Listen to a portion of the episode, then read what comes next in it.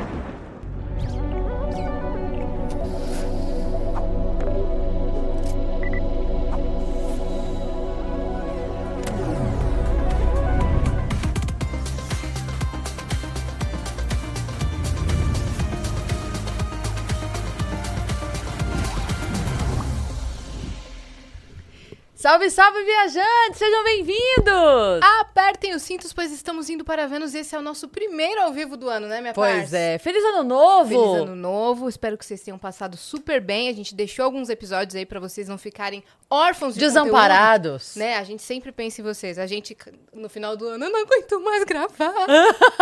Mas a gente Mas foi legal. pra vocês. Vocês Foi curtiram? Curtiram as previsões dos signos? ótimo. Retrospectiva. Retrospectiva. Cara, eu recebi mensagem de muita gente que veio falando, "É, eu vi vocês falando e tal. Que massa, gente. Espero que vocês tenham se divertido também, lembrando tudo. Com certeza. E hoje estamos com ele, que é cantor, ator, um artista pernambucano maravilhoso, Johnny Hooker. Olá, gente. Feliz ano novo, Yasmin. Feliz ano novo, Cris. Feliz Ano Novo. Seminovo já, né? Seminovo já, um pouco usado. Até quando que pode dar feliz ano novo, Johnny? Acho que pode dar feliz ano novo até você encontrar a pessoa pela primeira vez no ano.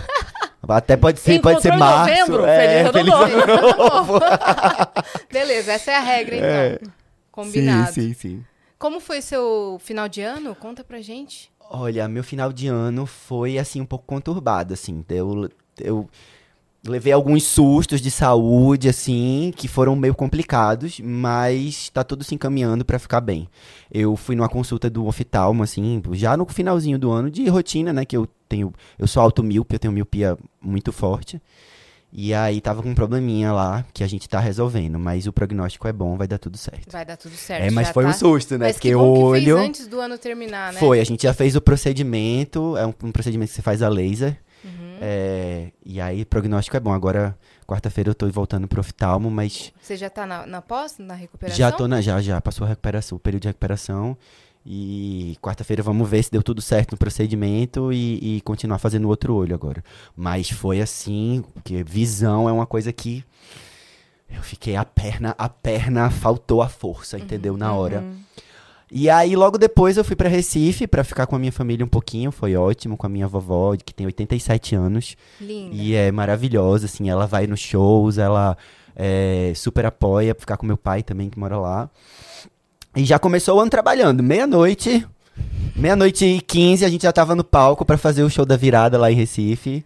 E foi lindo. Que demais, cara. Sim, eu vi que sim. você fez show agora também dia 5, No né? Rio foi agora, nesse final de festival. semana, no Espanta Neném, foi lindo também. Já começou o ano com tudo. Já começou o ano com tudo, Você trabalhando muito. BBB. Eu não estou no BBB. é engraçado, porque às vezes eu vejo também as pessoas especulando no Twitter ou no, no Instagram, nos comentários, assim. Ah, eu tenho aposto que Johnny tá nesse ano. Eu iria. Eu, Com eu acho você certeza. um bom candidato, tá? Eu iria com certeza, assim. Porque você não... é artista e você fala, meu filho. E você fala as coisas. Você habla. Não, a galera- Você entrega dança, música, tudo. Entrega entretenimento, conversa, Drama. briga, drama. A gente tava zoando aqui que a gente tava num papo geo, sociopolítico, cultural, psicológico, emocional, espiritual aqui antes de começar, né? Só não rolou signo, coincidentemente. Verdade. É verdade. Qual que é seu É. signo? Eu sou leão com ascendente escorpião. Nós somos leoninas também. Você tem. Eu sabia que você era leonina. Você tem a energia, você exala Eu leão. exalo leão? Exala. É, então. Muito. E tu, Cris? Também, Leonina. nós duas somos Todo leoninas mundo. com ascendente Capricórnio, nós duas. Ascendente Capricórnio, as duas. Aham. É. E você é ascendente, Ascendente escorpião? escorpião, é. Isso é Eita, complicado. que a- Nunca brinque com leonino de ascendente escorpião. Não, não É mexa. peixes. É, isso é uma, isso é o Não, quê? não, a música do É Floresta letra? Caboclo é Nunca brinque com peixe de ascendente escorpião. Ah, tá. Sim, você fez uma adaptação. Cê- é, tá? nunca, brinque, nunca brinque com leonino de ascendente escorpião. É. É, é uma combinação, é uma combinação do sol, do, do- do- da luz e a escuridão, né? Essa dualidade, é né? mesmo. É verdade. É, é, é, mesmo. o, é o a- as profundezas da água e o sol. Acho que seu trabalho artístico tem muito disso também, né? Muito na roupa, na apresentação, nos clipes, né? Os assuntos que eu abordo, é, é muito assim. é, vem desse conceito. E, mas eu tenho a lua em Capricórnio, como um ascendente de vocês. Então essa lua, ela dá. Por isso você começou o ano trabalhando, né, amor? Ah, meu Deus, eu não aguento mais, é muito trabalho, minha gente. Pelo amor de Deus, é só trabalhar. Ano passado a gente fez 53 shows. Oi? É, foi assim, foi sem parar. E a gente saiu dessa pandemia porque só voltou mesmo ano passado, né? Vamos a bem dizer. Porque 2022 ah, começou lá com aquela coisa da vacina, vacina e Omicron. Aí parou mais quatro meses. Aí só voltou lá pra maio. Mas voltou, voltou assim. ah, ah, ah, porque eu- muita gente ainda tava com medo de ir pra show, pra aglomeração. É. Então, a gente percebia que não estava normal a plateia. Não tava tão cheia quanto antes. E isso começou a dar aquele desespero, né? Mas em 2023, quando a, a OMS falou assim, acabou, voltou com tudo, loucura total. Aí a gente percebeu, realmente, tava, muita gente ainda tava com medo, né? Sim. E aí foi isso, aí foi essa esse furacão que passou por cima de mim. Eu espero que esse ano eu trabalhe um pouco menos e, sabe, menos, menos quantidade e mais dinheiro, por favor. Exato, eu vi o Michel Teló fa- falando sobre isso. É. Eu vi ele falando assim, cara, antes eu fazia sei lá quantos shows por ano, eu não ficava com a minha família. Agora ele faz menos shows, só que É porque a gente, maior. é porque a gente Qualidade de vida aumenta Qualidade demais. de né? vida, a gente tem que se olhar. Minha gente, por que vocês acham que a primeira, primeira coisa que esses, esses cantores, quando fazem muito sucesso, muito, muito sucesso, fazem é arranjar uma residência em Las Vegas, vender um Jequiti, uma maquiagem do Jequiti, Pra sumir. pra parar de viajar. Viajar é muito exaustivo. Que as pessoas acham, tem essa glamorização da, da figura do, do artista. Ai, mas é muito legal. Você... A gente não vê nada. Ai, você, você, você está, você está indo para Florianópolis, você está indo para Salvador. Eu nem vi a praia. Eu vi do avião. Quando o avião É. tava pousando. É só o trabalho. É, eu vi o hotel, eu não vi E nada. o palco. E o palco, pronto. Foi isso. E E, é eu fiquei uma- cansado, eu não dormi, o show acabou tarde. Eu tive que comer uma- um pedaço de pizza de duas horas da manhã. Fiquei com Gelado. azia. E Tive é que ficar sentado pra pizza descer. né? É uma solidão meio inexplicável que as pessoas não entendem. Como assim? Como é um solidão? pouco só. é. Como solidão? Tem mil pessoas em volta de você, mas não é a mesma coisa, né? Não é a mesma coisa. É um pouco só mesmo. É. Porque você sai de, uma, de, um, de um lugar que você tá com 3 mil pessoas. "Ah, carnaval. E depois você tá só no quarto de hotel. Mas, Silêncio. é, mas eu gosto de ficar só. Eu acho que eu gosto de solidão. Eu tenho até um problema. Se me deixar só, eu moro só, né? Então, se, se, se me deixar só, eu fico muito só. Então, eu tenho que combater isso. Eu Você tenho... fala sozinho? Falo, eu moro canto. sozinha e eu falo muito sozinho. Falo, canto, faço performance. Sério, eu não falo sozinho. Ontem, Mas você não mora sozinho. Não, mas tipo assim, normalmente, né? Já morei, né? Mas não falo sozinho. fala? Sim. Não. ontem eu postei um vídeo de Madonna varrendo a casa, cantando erótica. Eu sou assim, é, varrendo a casa e fazendo uma performance no sofá. Eu vou. Às vezes eu tô filmando, tal, fazendo vlog, e eu deixo filmando enquanto faço mil coisas. Aí eu percebo Sim. que eu tenho que botar uma música em cima, porque eu falei tanta coisa nada a ver. Às vezes Sim. uns memes que eu tô pensando e falo com uma voz esquisita. Mas isso eu acho que isso é coisa de leonino, ficar no mundo da imaginação. Pode ser. Eu, eu tenho isso desde criança. Eu fico, eu brincava sozinho. Eu, tipo assim, descia pro prédio e ficava brincando sozinho. Horas brincando sozinho. Eu era todos os personagens. Eu era o herói, o vilão. É uma coisa de leonino maluco. Eu brincava muito sozinha e eu criava as melhores histórias. Sim. Né? Eu continuava, assim, acabava a- o episódio da série, eu continuava o Aham. episódio na minha imaginação. E eu fazia todos os personagens e tal. E, e eu tento manter um pouco isso hoje, porque eu acho que a gente não pode suprimir muito não a criança. Ainda mais depois de tanta desgraça, tragédia que a gente passou. Acho que eu tô querendo nesse ano trazer a criança de volta. Eu, Perfeito. eu tenho um projeto há muitos anos de escrever um livro infantil. Eu tenho uma história, a ideia. É, mas eu escrever, eu acho a coisa assim. Escrever literatura, eu acho a coisa que dá mais trabalho, provavelmente, de todas. Porque é- tem que ter muita dedicação e tem que ter muito foco. E pra criança, Pra criança, exatamente. Tem que ser. Eu, tenho que parar, eu tenho que pesquisar. Como, como está a literatura infantil hoje em dia. Eu não quero fazer também um. a pretensão não é ser uma coisa assim, meio infantil juvenil, um Harry, um Harry Potter da vida, que é mais intrincado. Um livro pra criança mesmo, que eu tenho, uma, his- eu tenho uma história há muito tempo. Mas aí precisa de dedicação, precisa parar de viajar toda semana, parar um pouquinho, pesquisar. é, e através disso também ficar mantendo a, a criança viva lá. Porque eu acho que foi esses últimos anos foi muito. Foi muita porrada. Né? É. Foi muita porrada de perder gente. Eu perdi um dos meus melhores amigos na pandemia. De. de acho que na pandemia muita gente botou as garrinhas de fora também, mostrou quem realmente era. Nesse período político que a gente passou também foi complicado também ver pessoas que você considerava, pessoas que você admirava, que, mostrando que talvez elas estivessem dispostas a lhe jogar na fogueira, entendeu? sim. e cortando relações. cortando relações e todo esse e todo esse movimento né da- do retorno também que ano passado como eu tava dizendo que foi muito intenso ó, sabe eu eu tô achando até uma percepção que eu tô tendo assim de festival que eu vou pra show e os shows que eu faço que a gente ficou voltou com tanto desespero que as pessoas estão até um pouco cansadas agora de tanta festa de tanto festival de tanto show que elas foram elas já estão meio assim Porque não processou. Pois é. Não processou o trauma. Uhum. E foi direto pra esbórnia. E agora tá cansado. Tá com um problema sabe por emocional quê. e cansado, É. né? Fisicamente e, me- emocionalmente. Emocionalmente. E não sabe por quê. Tá todo mundo cansado, tá todo mundo. Acho que nunca teve Caetano Veloso, fé, entrou de férias. Como é que ele falou? Ele usou o termo férias. É, tipo sem inconciliáveis, É. é. ele. Fé- férias e nem me chame, não me ligue, eu não vou. É, Porque eu acho que então. tá todo mundo meio nesse processo, né? Acho Não que nunca teve processou. tanta procura por terapia, né? Que, que bom, Que bom. mas Não, também eu desesperador. sou um grande um grande defensor da terapia, da psicologia, da psicoterapia, da psiquiatria. Bom pra amar, filha da Cris. Pois é, isso que eu ia falar. Psicóloga. Graças a Deus tá todo mundo precisando de terapia, porque a Má precisa me ajudar a pagar o aluguel. Você tem uma, você tem uma filha na faculdade? Forma... Não, ela trabalha já. Ela atende. Formada já? É. Meu Ela é Deus. psicóloga. Começou cedíssimo, né? Cedíssimo. Ah, tá. Ela, ela, tipo, já faz atendimento. Então, acho ótimo que todo Ah. mundo queira pra poder, né?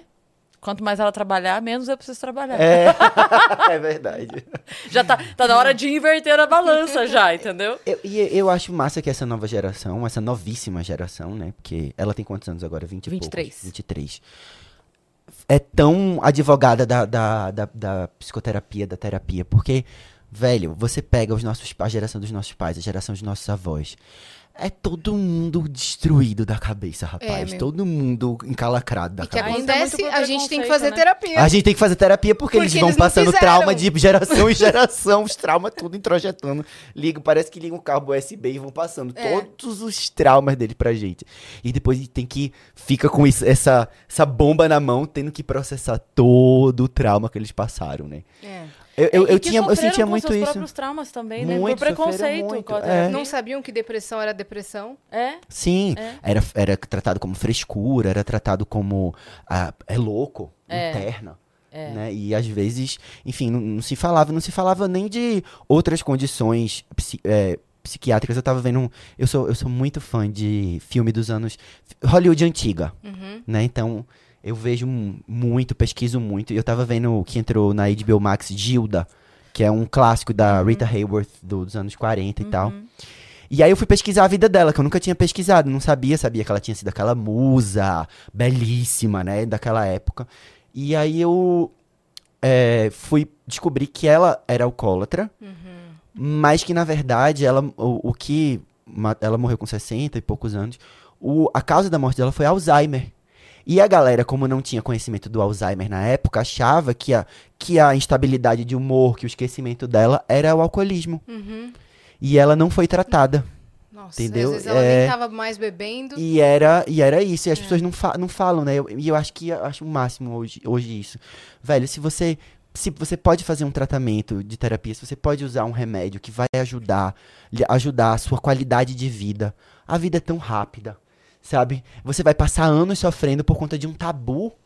Que é só você ir no médico, explicar o que você tem, ele lhe passa um remedinho. Você, às vezes, você não vai precisar tomar aquele remedinho pra sempre. Você toma um tempo, Melhora. melhorou, E- e a sua qualidade de vida dispara. Nossa, quantos amigos meus que estavam assim, dessa finura depois da pandemia, que eu olhava e falava: você, você vai morrer, você sabe que você vai morrer, né? Uhum. Porque você só faz. Você não dorme, você só faz beber, Não come não direito. come, entendeu? Você tá claramente. Pessoa, essa pessoa está deprimida. Sim. E foram na, na, na, na terapia, foram na psiquiatria. Tão saudáveis. Corados. Corados. Sim. O. Como é que chama? Amassando o rosto cheinha de novo. Dormem, acordam, entendeu? Poxa, se você pode, procure. Procure um psiquiatra, um terapeuta. E essa atriz que você falou, ela tem uma das frases mais fortes que eu acho, assim, sobre é, a, a mulher atriz, a mulher famosa, que ela Sim. fala. Ela falava sobre os homens, né? Ela dizia assim: eles vão pra cama com a Gilda e acordam comigo. E acordam comigo. Eu amo essa frase dela. Nossa, isso é muito forte. É. Isso é muito forte. Porque, tipo assim, faz um. Né, um, um personagem em volta da pessoa É. e a pessoa é só uma pessoa. É, o, o, tipo que ela fazia era esse tipo femme fatale, né? Uhum. Mas ela era, é, é, como essa frase bem explica, na vida real ela era o oposto. É, Ela era uma mulher calma, tranquila, focada. sim. Uma, uma ma- dançarina maravilhosa que ela começou dançando flamenco, que a família dela era espanhola, né? Então, é isso, né? A- a- o estereótipo, né, das Sim. pessoas. Eu, é, muita gente, eu acho que acontece isso muito comigo também. né? Da coisa da- das músicas que são muito intensas e aquela coisa rasgada da passionalidade. E quando as pessoas me conhecem, elas falam: Nossa, não, você é tão calmo, você, é Você tão não vai me dedicar uma tranquilo. música agora e... É, você é tão calmo, você é tão tranquilo. Eu falo, gente, isso é ficção. Uhum. A ficção, ela permite que você crie personagens, permite que você crie histórias e você viva elas no palco. É, é É. teatro, é cinema. Por isso que é cinema. A minha É. personagem preferida de todos os filmes é a Anna Scott, Ana no lugar Scott. chamado Notting Hill. Ah, Que ela sim. fala, eu sou só uma mulher na frente de um homem, pedindo Ah. a ele que a ame. Porque no fim do dia, é só uma pessoa. Só uma pessoa, é. A, a, a, a atrizona que ganhou o Oscar, no fim do dia, ela é mãe. É. Ela quer chegar em casa e o filho dela estiver com febre, foda-se o Oscar. Exatamente. Porque o filho dela tá com febre, sabe? É. É. É, isso, no fim do dia a gente é só uma pessoa. É, só humano, cheio de contradições. E também essa, essa coisa das redes sociais, né? Tipo assim, é, o que quem eu tava falando? Agora? É, a- a- não, que que eu tava vendo, tava falando, que tava falando assim, é, gente, eu vou errar muito ainda, sabe? Eu sou uma pessoa, eu vou me contradizer muito, sabe? Porque existe essa coisa da idealização das redes sociais que você não pode falar uma frase, uma coisa, né? É. Errou, acabou, né? Errou, acabou, você está cancelado. Desapareça, morra. Isso quando não tiram de contexto. Quando não que tiram de contexto. contigo também. É, há várias vezes comigo, É. porque, eu, porque eu falo. E às vezes também tem coisas que eu, que eu já falei que pra mim não pareciam. para mim pareciam que eram coisas normais, que todo mundo sabia. Na verdade, eu acho que as, as pessoas até sabiam. Mas são, são verdades que eu acho que as pessoas. Incomodam, né? É, incomodam. E aí as pessoas, quando, quando você- as pessoas se sentem incomodadas na verdade delas, elas querem destruir você. Porque a sua verdade parece que tá querendo. Elas sentem que é um ataque à verdade delas, à construção delas. Né? A coisa que mais me persegue, por exemplo, foi aquela declaração no Festival de Inverno de Garanhuns, né? Gente, se eu vejo, se eu vejo a religião, se eu vejo Jesus assim, é a minha visão. Hum. E a minha visão é minha. Você precisa me destruir? É, é minha. Entendeu? E, e- mas como a religião é uma coisa que forma as pessoas na, na construção da identidade delas, né? Uma coisa que é muito ali nos primeiros anos, formativa, principalmente gente que vive em um ambiente muito religioso. As pessoas acham que é um ataque a elas, né? Diretamente a elas, na construção da identidade delas. E se eu acho, eu acho, assim, a liberdade de expressão tá aí, o Estado é laico, já se separou, entendeu? Da igreja faz tempo, entendeu? Então, é, mas, mas persegue, né? Persegue, porque as pessoas, enfim. E aí se junta ao fato de eu, de eu também ser uma pessoa LGBT, né? Que já incomoda, que eu sempre percebi, muito antes de qualquer polêmica que eu tenha me envolvido, qualquer declaração, eu percebia que aparecia uma foto minha, uma matéria de jornal, uma matéria sobre um lançamento, sobre um clipe. né, é, ainda era no Facebook, né? O Instagram ainda tava on the rise. É, Caminhando. ca- ca- Engatinhando. Engatinhando, é. E aí eu percebia que era matéria de jornal, é, Folha de São Paulo, Diário de Pernambuco, Correio Brasiliense. Quando aparecia a minha foto, as pessoas não liam nem a matéria, era só a foto. Porque eu tava com o olho pintado. Eram, acabou. acabou, eram centenas de comentários. Então é aquela coisa, né? Você vai fazer o quê, né? Tipo assim, se incomoda tanto ainda, né? A diferença, as pessoas não entendem que é todo mundo diferente, que é todo mundo. Enfim. E aí é isso, mas é, é, tem essa, essa idealização da, da, da- das pessoas nas redes, né? Fazer o quê, né? E aí eu acho que o clima é tão beligerante nas redes, assim, que eu- postei uma besteira no, no, no Twitter dia desse, falando que meu sonho de princesa hipocondríaca era fazer o check-up do sírio libanês. Aquele que você se interna e sai com E faz todos os exames. ex- Nossa, maravilhoso. Porque, enfim, eu passei por esse susto, aí eu fiquei pensando nisso. Poxa, seria Mas massa por se... que, que acharam ruim nessa frase? Menina... Eu tô, juro que eu tô procurando o problema dessa menina, frase. menina, não. Aí quando eu voltei, eu saí, né? E quando eu voltei, menina, tava. Quem é esse povo todo aqui? tava uma confusão. Tinha 5 mil likes, não sei quantos. Não sei quantos compartilhamentos. Tinha médico falando, isso é contra a medicina. Não sei o que lá, não precisa fazer isso. Você vai, você vai, você vai sair desse check-up fazendo, fazendo um monte de tratamento que você não precisava ter feito. E aí, aí, gente brigando com o médico, gente se identificando, gente falando que, eu- que isso era paranoia. Gente brigando porque falando que não era paranoia. Meu irmão, é um clima de guerra. tão grande nas redes sociais que eu tô cada vez mais me afastando. Eu Cada- passei pela mesma coisa que eu postei Hum. assim, gente, acabei de tirar 32 tubos de sangue agora no final do ano, e aí na hora de tirar, eu pedi pra enfermeira me acalmar, falei, conta uma história enquanto você tá tirando pra eu me distrair. Daí Ela falou, nossa, sabia que um cara ontem teve convulsão tirando sangue? Meu Deus! Aí eu, é? Quanto tubo ele tirou? 12. Eu, ah! Daí eu postei só isso. Aí, nossa, 32 tubos de sangue? O que você está fazendo? Você está se envolvendo com um nutrólogo? Nu- Isso é desnecessário. Aham. Começaram a me chamar de picareta. Porque a gente traz, como é que eles falaram? É, ela leva lá no podcast, como falam, é, pseudocientista. Uhum. Imagina se ela não vai fazer 32 Meu exames de sangue. E começou assim, ó, bola de neve. Sim. Exatamente o que tu, o que tu passou. Gente, é.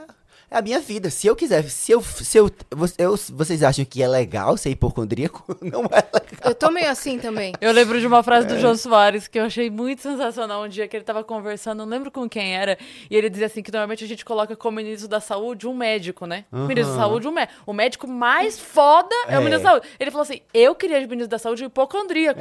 Que vai dar assim: começou uma coceira num, num bicho que só tem no Alasca. Vacina todo mundo! Johnny Hooker para ministro da Da saúde. É tipo Todo assim, mundo bem cuidado. Foda-se, surgiu um vírus lá no. É. Vacina, chega! Não quer. É o hipocondríaco, ministro da saúde. sim. Vamos dar os recados que a gente Muito não deu bom. Meu Deus, é verdade, nenhum, bora. né? Olha só, se você quiser mandar mensagem pro Johnny, mandar pergunta pra ele, é só acessar nv99.com.br barra Vênus, que é a nossa plataforma, tá bom? É isso. A gente tem emblema? Temos? Então vamos ver, que estou curiosa. Para o nosso primeiro emblema do ano, nosso emblema da semana. Olha aí! Lindo, eu Ai, amei. que tudo! Cadê o Vênus? Vamos achar. o Ó lá. Vênus. Ó, tá vendo que cadê o Vênus? Tem que achar esse símbolozinho em algum lugar aqui da imagem. Eu acho que tá no Johnny. Deixa eu ver. Será? Tá no brinco Tá no da brinco, Carla? tá No no brinco, tá no brinco. brinco! A Carla se mede que vem sexta. É, um, é uma mistura de tudo que vai ter nessa É. semana, entendeu? Ah, então tá. temos você, temos o Vênus retrô com os testes da Capricho que a Ai, gente fez, esse temos a tá Carla tão Cimede. legal! A gente tá com um quadro de, de retrô, de nostalgia. A gente fez testes da Capricho antigos. Amo, amo. Amor! Tudo. Muito legal, amei o desenho, tá muito lindo. Você vai receber, tá? E se você quiser pegar ah, essa eu parte, quero, eu quero. é sua, tá bom? Quem fez foi o Gigalvão. Um beijo, Gigalvão, Beijo, tá? gente. Feliz Beijo pro. Gigalvão. Qual que é o código, Christian? Feliz Ano Novo.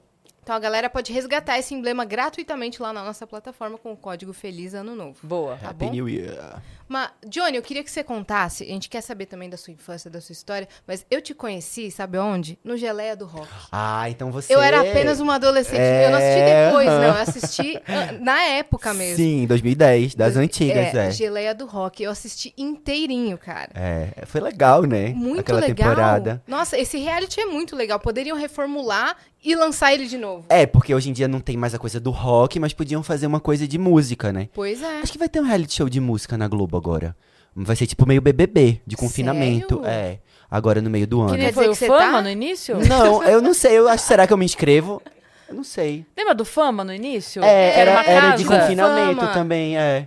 Mas é musical. Pode ser que pareça com Geleia do Rock, então. Pode ser. Eu- foi, foi tão legal essa experiência, porque é, você fazer um reality show mesmo, assim, de confinamento, é uma coisa que é muito doida, né? É, muito, é muita loucura. A gente passou um mês lá, confinados, com um um monte de jovens, né? Sei lá, tinha 22 anos. Não tinha reality assim ainda. É, Vocês nem sabiam tipo, o que esperar. fazendo música e...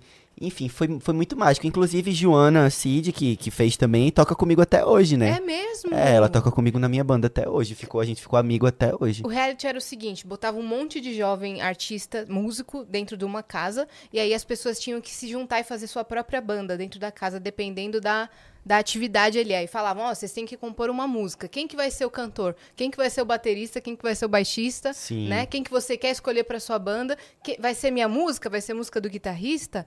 Eu lembro muito que você teve interações com o Rafael Mascarenhas. Rafael inclusive. Mascarenhas, que é, ele, ele veio a falecer num acidente logo após, né? Uhum, que é o Foi- filho da foi Cissa muito Guimarães, triste. sabe? Porque a gente acabou de filmar o programa, acabou de filmar o show da final, acho que não foi nem dois meses depois ele Foi. sofreu o acidente no túnel. Foi muito triste. Ele ficou na minha banda na final, ele era um menino, ele era tão novinho, a gente ficou lembrando hoje em dia, era um menino de ouro, assim, um coração de ouro, todo mundo amava ele, ele era, ele era amável com todo mundo. Enfim, Uma pena. Uma pena mesmo. Mas foi, eu lembro que foi uma experiência muito intensa, né? Porque foi assim, foi a primeira vez que eu saí de Recife pra fazer uma coisa assim nacional, né? Um negócio que ia passar no país, que ia passar na TV do país inteiro. E a gente ficou tão amigo, tão unido, foi uma experiência, foi tanta farra lá dentro. A gente, assim, era farra e música Festa. festa e assim a, realização de um sonho, né? A gente tava vivendo um sonho lá dentro. E eu lembro que no dia que terminou, que a gente teve que se despedir, eu chorei tanto, eu chorava, eu passei horas chorando. Ai, meu Deus do céu. Porque você sabe que você tem a consciência de que você viveu uma coisa muito especial e que talvez você não vá viver mais na sua vida, né? Você teve uma, uma, uma- É como você, quando você é adolescente, sei lá, acaba o terceiro ano, você tem que se despedir dos amigos, aí olha, rola aquele chororô. Porque você sabe que aquilo ali é- marca uma passagem na sua Sim. vida, né?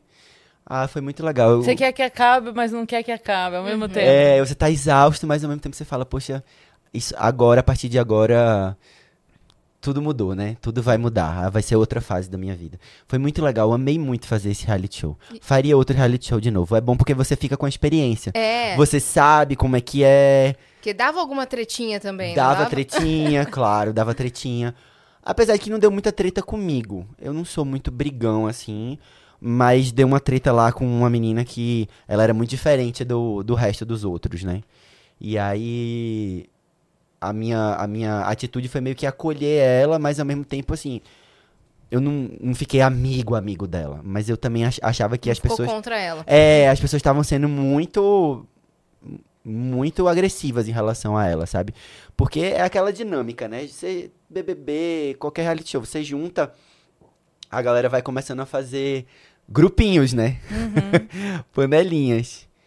E aí é isso, tem que ter paciência, as pessoas são diferentes, né? E Eu lembro que muitas músicas suas que você lançou depois, meio que Já surgiram tavam lá, ali, estavam é. lá. O pessoal ajudou a fazer o arranjo de uma música que depois seria um sucesso. Foi Amor Marginal. É, Amor Marginal, É, verdade. é. Como é que foi isso pra você? É, não, Essa música já existia antes do Geleia. Ah, tá. Você É, já tinha feito já ela. tinha feito essa. Essa música eu acho que já existe desde 2005, 2004, por aí. E aí eu já tinha esse, eu já tinha esse repertório de músicas autorais quando eu entrei. Aí quando eles puxavam, ah, faz uma música sua hoje. Aí eu puxava, né? Acho que eu sabia que o povo já era, já era sucesso entre os meus amigos, no meu grupinho. Você já tinha banda antes. Já tinha banda antes. Aí eu já pass- passou por muitas fases. No começo, em 2003, quando eu formei minha primeira banda, que tinha 15, 15 para 16 anos, era rock and roll inglês, era punk, sabe? Tipo, meu, meu cabelo pintado de loiro. Era uma. O rock na época era a coisa, né? E a gente fazia show em qualquer lugar, assim. A gente fazia show em garagem, fazia show em, em, em prostíbulo, fazia show em. fazia show onde desce. Uhum, Né? Onde montasse. Praia. N- Nos buracos, na, na praia a gente já fez também. Nos buracos do Recife Antigo, na, na- nas casarão caindo aos pedaços, a gente fazia também. É, e, e aí teve várias fases, né? Teve uma fase também que eu tive uma banda de música eletrônica, que era uma coisa mais madonesca, assim. que- aí depois. aí- Gostei do Madonesca. é, Madonna pra mim é tipo assim a, a minha maior referência, é minha, para mim é a maior artista do mundo, assim. Tipo, Foi, foi quem me fez querer fazer música, assim, lá atrás.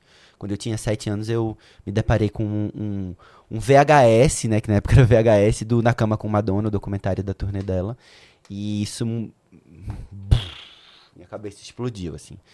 Ah, aquela figura poderosa, dona de si, usando a arte para provocar o pensamento, para provocar a provocar o questionamento das pessoas, da sociedade, peitando os tabus, peitando a igreja, peitando mostrando a questão do HIV/AIDS na época da pandemia, rodeada de dançarinos de uma equipe que era toda LGBTQIA+, sabe? Então, que misturava é, de alguma maneira nos clipes, né, cinema com teatro no show, com música, É, o show então dela é bem teatral, é né? muito, né? É muito, É um com referências de mesmo. cinema, é, é, Enfim, foi aquela coisa assim, foi o que me deu o start, assim. Eu falei, poxa, se eu crescer e puder viajar com a minha turma LGBTQIA+, pelo mundo, fazendo, a- fazendo uma música que provoque o pensamento, que provoque a- o questionamento das pessoas, sabe? Porque eu acho que o papel da arte é esse. Pra mim é esse.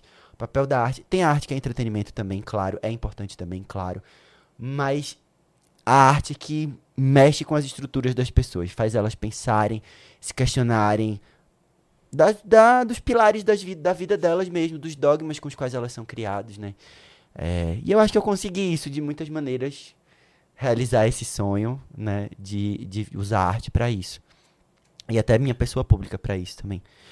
E aí lá na frente, onde a gente tava falando, teve a banda de música eletrônica, aí depois teve a banda de mais, mais um rock and roll mais brasileiro, e aí foi indo para essa coisa da música da música brasileira mesmo, né? Ali mais pro, pro final da adolescência que eu vou me envolvendo mais com a questão da música brasileira, da de Caetano, de, de Gilberto Gil, de Gal Costa, de Maria Bethânia. Isso vai chegando mais lá para os 18, 19, 20 no, os primeiros artistas que eu via eram mais internacionais, assim, era mais Madonna, Prince, uhum. David Bowie. Suas referências, né? É, as primeiríssimas foram essas, em casa, assim, que eu tinha em casa. Você acha que essa busca pela música brasileira aconteceu naturalmente? Foi chegando ou foi uma coisa, maturidade sua ou o quê? Por incrível que pareça, eu acho que foi reflexo do governo Lula. eu acho que depois do primeiro governo Lula teve um, uma mudança de pensamento do Brasil a respeito do próprio Brasil o Brasil começou a pensar em si mesmo com estima de novo, sabe? O Brasil começou a pensar em si mesmo, sabe aquela imagem do Cristo Redentor decolando, sabe?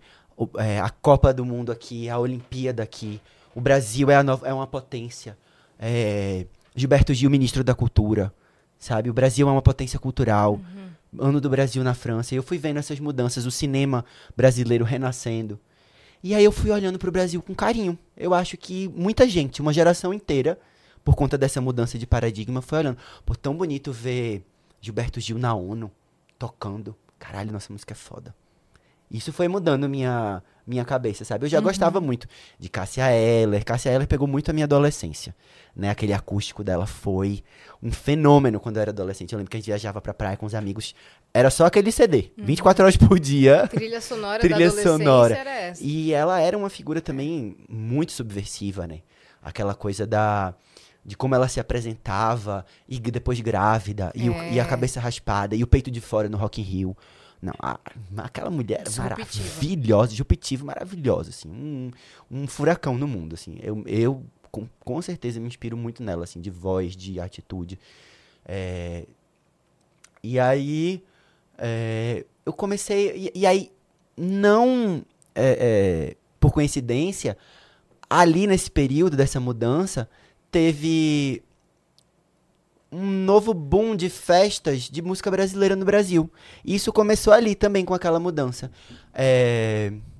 Festivais brasileiros. Festivais, mesmo, de, né? é, festivais de música brasileira. Gabi Amarantos, as Empreguetes entendeu? Trazendo a música do Parado, Tecnobrega, ali já mais pro final da, da década de 2000, a primeira década, né? Então eu acho que o Brasil, ele foi se olhando com um pouco mais de carinho. Porque eu acho que na década de 90 tinha o rock nacional e tinha tido a Tropicália, mas eu acho que o Brasil, ele pelo menos o que chegava para mim de MTV, de rádio, era muita coisa gringa. Sim. Muita coisa gringa. Tinha coisa brasileira também, mas era muita. Você ligava a MTV para passar um clipe brasileiro, demorava muito. É. Entendeu? Você ligava a rádio, dependendo da rádio, pra, pra tocar uma música brasileira demorava muito também. Então, eu acho que você, você vai crescendo nessa coisa dessa síndrome de vira-lata e você não vai prestando muita atenção. Você vai achando que ah, a música brasileira é lado B. Né? E aí, quando você vai chegando na adolescência. E também se ter sido criado em Recife também, né? Que o brega, a, a indústria do brega lá é muito forte, o, a música romântica, até hoje, né? Apesar de não ter saído muito de lá, é, era isso, você ia no, no Recife Antigo, você ia no barzinho, é, na praia, tava tocando os bregas das bandas de lá, uhum. bandabrega.com, Michele Melo, Calves Duran. Uhum. Então, por osmose você vai absorvendo isso Sim. também, né? Você vai absorvendo essas influências. E as outras influências maravilhosas de ter sido, de ter tido o privilégio de ter crescido em Recife, né? Que é o maracatu, o, a ciranda, o frevo, que tá bem presente nos meus discos também. Com certeza. Então isso tudo você vai remixando na sua cabeça, né? Você vai fazendo a sua versão remix uhum. de todas essas influências, né? Tanto que meu trabalho também é, é, é os discos eles passeiam por muitos gêneros, né? Desde o blues, que é uma coisa mais norte-americana, até o frevo uhum. recifense, até o brega recifense. Que são todas as suas referências Todos É, o caldeirão uhum. misturou tudo e aí vai passeando, vai fazendo esse passeio pela pela, pela, pela mente maluca da pessoa. E sua família sempre esteve ok com a ideia de ser Querer ser artista? Sim, porque meus pais são artistas e eu tenho outros artistas na família. Meu tio é fotógrafo também. E. e, enfim, meus pais me tiveram com 21 para 22 anos, muito novinhos. E eles eram de uma geração, essa geração nos 80, que também era bem rebelde, né? Né, né? Não era muito. Eles especificamente eram, eram assim, mais. é, a cabeça mais aberta, sabe? Tipo, sempre andaram num círculo de pessoas que tinham pessoas de todos os tipos, de todas as classes sociais, de todos as LGBTQIA, P, de todos, todos, todos os tipos mesmo, assim, sabe? Então, ter convivido com essa diversidade na, na infância me abriu muito a cabeça, assim, também, né? Porque eu acho que muitas vezes ah, o preconceito também é a falta de convivência com a diversidade. Que tem que ser. Eu acho tão legal que hoje em dia as escolas, elas têm. É, pra, pra criança mesmo, elas têm essa, essa coisa assim de prestar atenção individualmente, né? Dessa coisa do. Que não se falava, eu acho que na minha época. Dessa coisa do. Perceber que a pessoa. é, que a criança tem depressão. Perceber que a criança tem algum grau de autismo Sim. perceber que a criança é LGBTQIA+, TT T- é, é TDAH, ou, ou é LGBTQIA+, Sim. ou é trans, e já proteger. É. E falar para o ambiente que a criança tá em volta, vocês têm que proteger ela. Ela, ela não é diferente e tem que ser é, tirada, Sim. excluída. Ela é diferente e é preciosa. Você, o, em volta, eu tenho um irmão que tá com 13, 14 anos agora, e a escola dele é assim, né? Quando tem alguém diferente, alguém que é neurodivergente, eles cuidam. A diretriz da escola fala, você tem que cuidar. Na minha época era o bullying corria solto. Ou era, Era fingir que não existia. É, Tipo, ah, eu vou brincar. Você não consegue brincar, a gente vai brincar. exatamente. Era o bullying, É, era todo mundo mesmo. que era diferente era... Infelizmente. E assim, de uma certa maneira, é, isso também, pra mim, crescendo, foi. Eu, eu achei legal no sentido de que eu também sempre andei com os estranhos, as- os estranhos e as estranhas. E eu adoro os meus estranhos e as minhas estranhas. Eu acho as pessoas mais maravilhosas, os meus estranhos e as minhas estranhas. Porque são pessoas que não têm vergonha. Todo mundo é estranho, tá? Todo mundo é. Mas não tem vergonha da sua, de- da sua estranhez. de Não se- tem uma máscara. é, não tem uma máscara. E é o tipo de pessoa que eu gosto de andar até hoje. Que eu gosto de ter na minha equipe, que eu gosto de ter ao meu redor, entendeu? É. é, as pessoas. Te chamou de Você sentiu isso? É, não, Bocão, você, você sabe que você é. Que você é a, a trupe dos, maluque, dos Não, maluquetes. são os melhores. São os melhores, porque não ficam querendo fingir que são uma coisa que não são. Aham. Entendeu? Tem tanta gente que eu, eu vejo um desespero no olho de querer se encaixar, de querer fazer parte De de, querer um ser mundo, validado, né? Querer ser validado. Eu falo para as pessoas, olho bem no fundo do olho, falo, esse mundo não quer você. não tente se fazer parte desse mundo, porque esse mundo simplesmente ele tá cagando pra você. Entendeu? Venha com as estranhas, venha ser feliz. Seja estranho você também. Seja estranho você também.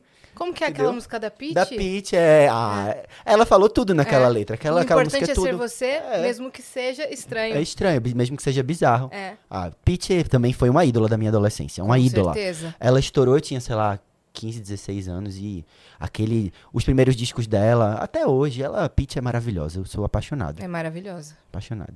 E aí, você também tinha interesse em cinema quando você era criança, né? Na verdade, começou com interesse pro cinema, por isso que veio através do documentário de Madonna.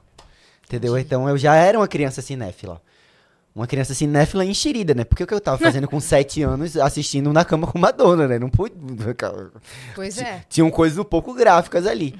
Mas eu também eu Se acho você fosse que alugar, não iam deixar. não iam deixar. Foi de uma coleção do meu avô que ele fazia. é, da Folha de São Paulo que tinha. Não sei se vocês têm idade pra lembrar. Uhum. Sim. Hum. Que tinha essa coleção da Folha de São Paulo que você comprava o jornal de domingo e vinha, um, e vinha uma fita. Isso, eu ganhava Castelo Ratimbum. Pois é, pronto, exatamente. Da tinha, da, tinha do Kids também, Isso, tinha do dos Kids. adultos. Eu fiz uma de livros dessa que. Tinha de livros. Era era muito muito, bacana, era muito bacana. E aí, num, um desses que veio, veio na cama com Madonna. Eu ficava lá na estante, aí eu falei uma tarde, assim, eu olhei pra um lado, outro, tem ninguém aqui, eu fiz, vou botar esse filme pra ver. Quem é Madonna? Quem é? Era, eu já sabia que era Madonna, mas eu só sabia do, do, do clipe Deve ser pra dormir, né? Deve ser canções de Ninar. na cama com Madonna. E aí. E aí a capa sempre me intrigava, porque ela tava meio de Marilyn Monroe, com Sim. um monte de homem em volta, assim. Eu fiz, mas isso, aí, isso é baixaria. Isso é Vou baixaria. assistir. Aqui assim, né? E se eu posso, não quero, se eu posso, não quero, se eu posso. Rei Leão já Isso eu não isso? posso, quero. claro, Que nem né? Titanic, né? É. Tinha umas cenas. É, passou ontem na TV, eu vi todinho ontem, velho. Oh, nossa, é Toda vez que tá passando Titanic, eu assisto todinho de novo. Eu amo esse filme. É maravilhoso. É maravilhoso. E aí você botou na cama com Madonna. Botei na cama com Madonna. Não, porque já veio de antes. Quando eu tinha uns 5 anos de idade, eu já, já demonstrava esse interesse por já animação e tal ali, mas por, por cinema em geral. E aí, saindo de, um, de, um, de uma dessas sessões de cinema, de um, de um filme que eu fui ver, minha mãe uma vez ol- olhou pra mim e perguntou: O que é que você quer ser quando crescer? Aí eu falei: Eu quero ser aquelas pessoas que fazem os filmes. Mas eu não especifiquei se eu queria estar f- é, atrás ou na frente das câmeras, né? Eu sabia que eu queria fazer parte daquela magia. Porque quando eu entrava na, na, na sala de cinema, parecia que. Eu ficava tão absorto, parecia que eu entrava dentro daqui, parecia que aquilo ali era uma passagem pra outro universo. Eu vivia aquilo como se fosse uma história da minha vida mesmo, assim. Então era uma coisa que me emocionava muito e me emociona muito até hoje. Ontem até eu fiquei acordado até mais tarde, que eu tava vendo o Globo de Ouro. Eu vi nos seus stories. Eu tava vendo o Globo de Ouro, que eu amo premiação, essas coisas, ficar... Premiação é bom porque eles dão a lista dos filmes, filme bom, pra você ver filme bom. Já fizeram o é. serviço por Já fizeram né? o serviço por você. Filmes indicados a uma Filmes premiação indicados. grande. É, nem exatamente. do, do Oscar, né? É a também lista vejo maravilhosa. todos, também vejo todos, faço meus palpites, minhas É, eu vi apostas. sua- seus palpites ontem e falei, cara, Eu acertei quase de tudo, é. todos. Chamo os amigos pra assistir, compro cerveja, compro pizza, pra gente assistir, pra gente ver, pra, pra falar da roupa dos outros. Mas, mas assim, eu também, eu também não sou muito assim, daquela pessoa que fica, que nem o, o menino agora, horrorosa, eu não sou, não, não sou, Da, da Selena Gomes, coitada. não sou, não, não, não gosto de falar mal da roupa dos outros, porque eu acho que cada um veste o que quiser. Mas assim, também eu, o povo fica comentando, eu falo, realmente, tem algumas que não, não ornou. Né? Uhum. Também não sou aquela pessoa que fica, ai, que feia. Acho horrível também ficar, porque cada um veste o que quiser. Se quiser Pois botar é. um abacaxi na cabeça, bota, entendeu? Também acho que fica muito essa coisa fashion world, nojento, a, a bichinha, a bicha meninas malvadas, sabe? Que tá Sim. muito demodê, passou A de única moda. coisa que eu reparo isso quando é roupa, porque eu entendo zero, né? Aham. Então, eu não vou saber dizer se é moda ou se não é. Mas a única coisa que eu fico prestando atenção é quando o estilista gosta ou não da pessoa. Porque às vezes escolhe Ah. uma roupa que não valoriza, né? Não, às vezes a roupa é linda. Não tô falando sobre ser bonito mas ou não. a pessoa... mas não valorizou. Não, é, não, não Naquela vestiu pessoa- bem. Você olha a pessoa e fala assim, gente, essa, essa pessoa tem uma cintura linda, por exemplo. É. E essa roupa tá desvalorizando totalmente. É verdade, é então aí eu verdade. fico pensando, ih, essa brigou com o estilista. Mas, é- mas sabe o que Essa- é? sabe o que é? Tem muito ator que é ator, não é fashionista. E aí, na hora de se vestir, Não- não erra um pouco, entendeu? E não pede ajuda. É, porque não. É, exatamente, porque não sabe direito. Porque, por exemplo, eu sou uma pessoa é, de palco, né? Então eu tô o tempo todo convivendo com os estilistas pra fazer as roupas pra eu ir nos programas, pra eu vir nos podcasts, entendeu? E aí, nessa convivência, você já aprende, sabe? A silhueta. Uma silhueta que funciona, uma silhueta que não funciona. Tem, essa, essa roupa tem que ter mais ombro, essa, ombra, essa roupa tem que ter mais culote, essa, esse sapato fica mais legal em você. Então tem muito ator que é ator, ator de teatro. E é tão apaixonado pela atuação que não tá nem aí se tá feio, se tá bonito. E nem Sim, tem a roupa, é tudo É, do personagem que ele é, veste. se enfeia pro filme e não tá nem aí. É. Entendeu? Muito desapegado, né? Desapegado, é. Tem gente que é desapegado, é hippie mesmo, desapegado. Sim. Ator que é hippie. Entendeu? E tem os atores mega star, Angelina Jolie. É. Nunca que ela vai estar feia. Nunca. Primeiro que é impossível por causa do rosto Nem se ela dela. tentar muito. É, mas segundo porque ela sempre vai estar Impecável. impecável. Não, eu vi um comentário que era assim: a Jennifer Aniston foi com um vestido preto, Impecável, maravilhoso, é. impecável, básico, porque o maior acessório que ela tem é ser a Jennifer Essa é, Aniston. Não, a. Jennifer Aniston não tem condição, aquela mulher. Então. Não tem condição. E tem pessoas que são tão chiques, chiquérrimas, por, pela própria natureza. Um que eu acho sempre assim, que eu uso como exemplo, o David Bowie. David Bowie, ele tinha um ar, um ar de que ele era finíssimo. Uhum. Entendeu? Então, qualquer coisa que ele vestisse. Tem algum, alguns atores e algumas atrizes hoje em dia, por exemplo, eu tava falando ontem de Bruna Marquezine. Velho, se ela colocar um- uma sacola de, do, do pão de açúcar de top, ela fica linda, É. porque ela é. Prá. Gente, se, É, a Meryl, leonina. se a Meryl Streep chegar no... Do meu dia. É. Se a Meryl Streep chegar no Oscar de jeans e camiseta, a gente vai achar que os outros erraram. Não, os É, outros erraram. exatamente. Era, o, o, é, o é. dress code era jeans e camiseta. É isso. Tá todo Exatamente. mundo É, errado. eu, eu tenho a teoria de que você nunca está arrumado demais. Os outros que estão arrumados de menos. É. Uma teoria bem leonina, É, né? bem leonina, amor. Agora, é. Você e a- sabe o negócio do anel da princesa? Eu não sei, tem um livro que fala disso, que fala assim, que, tipo assim, se a princesa estiver usando um anel, automaticamente aquela joia vira uma joia. É o anel da princesa. Ah, sim. Então, como tipo assim, Diana, o que importa é. Tipo assim, faça o que você usa ser o acessório chique. Porque Aham. você é. Porque o você ace- é Isso. chique, é. É, É. isso. Gostei, gostei, gostei. E aí é isso, velho. Tem gente que é tão chique, chique naturalmente, mas aí você vê que tem gente que é ator, que é ator mesmo. Que aí você vê, poxa, essa silhueta não valorizou. A tá pessoa é nem aí. bonita. É, a pessoa, a pessoa tá nem aí. A pessoa é bonita, mas tá vendo, esse ombro tá parecendo que tá caído, tá parecendo que tá caindo aqui. Então, precisava de mais ombro, por conta do formato do corpo. Mas essas coisas eu vou aprendendo, por exemplo, quando eu tava falando com essa convivência com Uhum. os estilistas e as pessoas que me vestem e tal. Eu vou sempre vendo o, os croquis e tal, pra pegar um. aprender, né?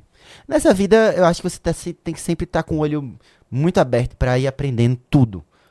Se você prestar atenção, você pode sair, chegar lá do outro lado, tendo aprendido muita É, coisa. Tem gente que não certeza. quer, é. né? Tem gente que não quer Tem aprender. gente que, ó. É, vive a vida de olho fechado, exatamente. É. Mas você tava dizendo sobre o seu Ah, interesse do por cinema, cinema. do cinema, É, então. Eu quero E que aí- você comente sobre os filmes que você fazia quando era pequeno. Ah, eu amo, eu amo.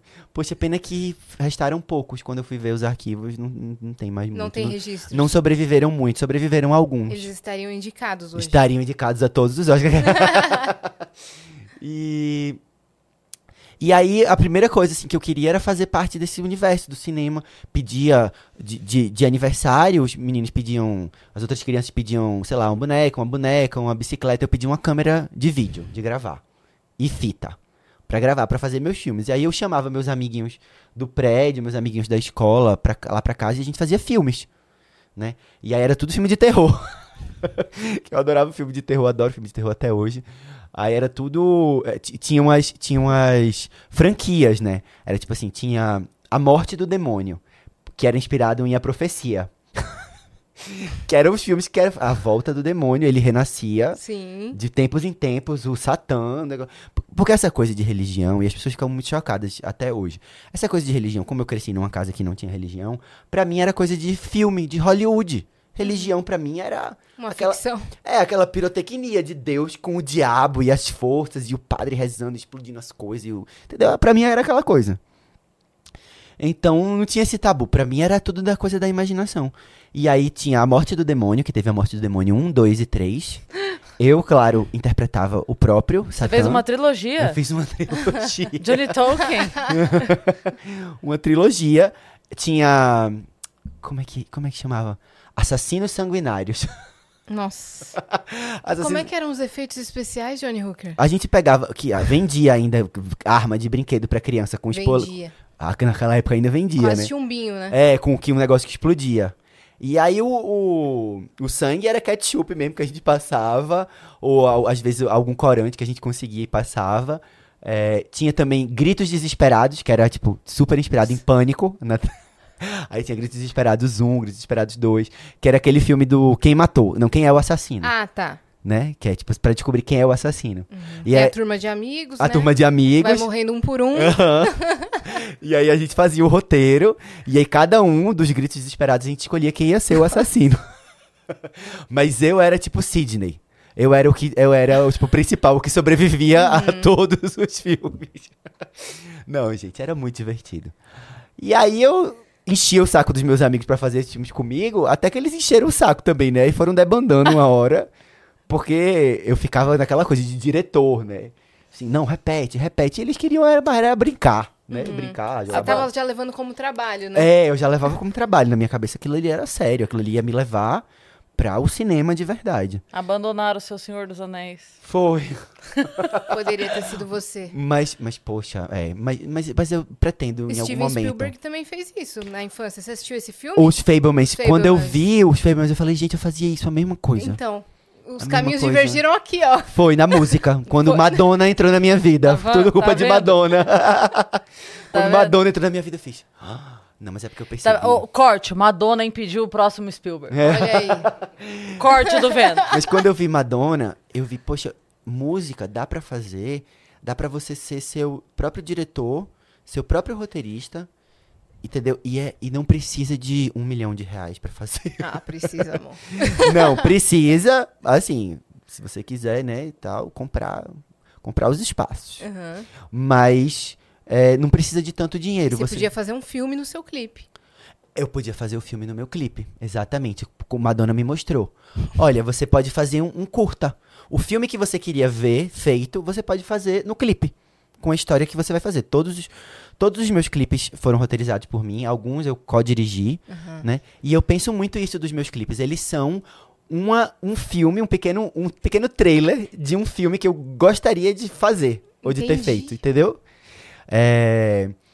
E é muito isso, muita gente, muitos comentários no, nos meus clipes falam assim: que filme é esse? Muita gente comenta, não sabe que é o clipe. No clipe de Flutua, principalmente porque tem uma história paralela, né, acontecendo. A gente fala, que qual é o nome desse A filme? pessoa vê um corte, às vezes, que colocam da parte da. É, Da história, da né? história. Que, que filme é esse? Onde eu posso achar esse filme? Amante de Aluguel também. Muita gente falando, ah, eu queria ver esse filme. Não, não é um filme, é o clipe. Mas se alguém quiser patrocinar. Se alguém, se alguém tiver 3, 4 milhões de reais sobrando Pode por aí. um Pode filme. ser um filme. ser um filme. Mas é que é isso. Um disco você pode, você pode gravar com 50 mil reais, com 100 mil reais, gravar e lançar, né? É, claro que naquela coisa assim, com um, um band-aid MacGyver, né? Com um band-aid e um, e um, e E um, um chiclete. É, e um sonho. Mas um filme precisa de 4, 5 milhões de reais pra fazer. é Pois muito é. caro, a, a equipe é muito grande, né? Então eu, eu vi aquele caminho ali que eu podia que eu podia fazer as coisas. Mas aí também, de- mas aí também de novo o cinema me chamou. E foi por conta do cinema que a minha carreira meio que começou, né? Porque eu já tinha feito o Geleia, mas é, eu ainda não tinha tido aquele momento que a música, um momento solo mesmo, sabe? Sim. E aí o cinema me chama com tatuagem em 2000, e- a gente filmou em 2011, Nossa, porque esse o cinema filme- brasileiro demora, foi só saiu em 2013. E aí me chamaram pra fazer, o Wilton Lacerda me chamou pra fazer a música tema do filme. Nossa, Entendeu? Esse é um filmaço, né? Esse Tatuagem. filme é belíssimo, eu não sei se ainda tá na Netflix. Tava até outro dia. Tava até outro dia. Se vocês não viram ainda, entre lá na Netflix, pro- procurem. Acho que pode ser que ainda esteja lá. Um filme belíssimo, uma história incrível. E é uma história que falava muito com a minha alma, né, de recifense. É um, um filme sobre Recife. Né, o Re- Recife dos anos 70, durante a ditadura. Tem esse grupo de teatro que é super subversivo, né, que existiu mesmo, é baseado num grupo de teatro que existiu. Então a minha cara, né? Era tudo nesse projeto, gritava a minha cara do meu trabalho e tal. E aí eu fiz volta. E eu apareço no filme cantando, faço uma pequena participação. É, e quando o filme saiu, eu lancei, porque eu sempre gostei dessa melhor canção original do Globo de Ouro. Sempre tem o clipe, né? O clipe da canção original. Aí eu, quando foi sair tatuagem, eu falei, eu vou fazer o clipe da canção original. Porque, né? Pra ser indicado. Pra ser né? indicado ao Globo de Ouro. Aí eu fiz o clipe com o Irandir, que foi super generoso, foi lá fazer o clipe comigo, que ele é o, o ator principal do filme, né? Jesuíta, bem novinho também, Jesuíta Barbosa. Eu acho que foi o primeiro longa-metragem dele, maravilhoso também. E o filme, além de ter sido o filme mais premiado do brasileiro, o filme brasileiro mais premiado de 2013, do ano que ele foi lançado, o clipe meio que uma, começou a dar uma viralizada.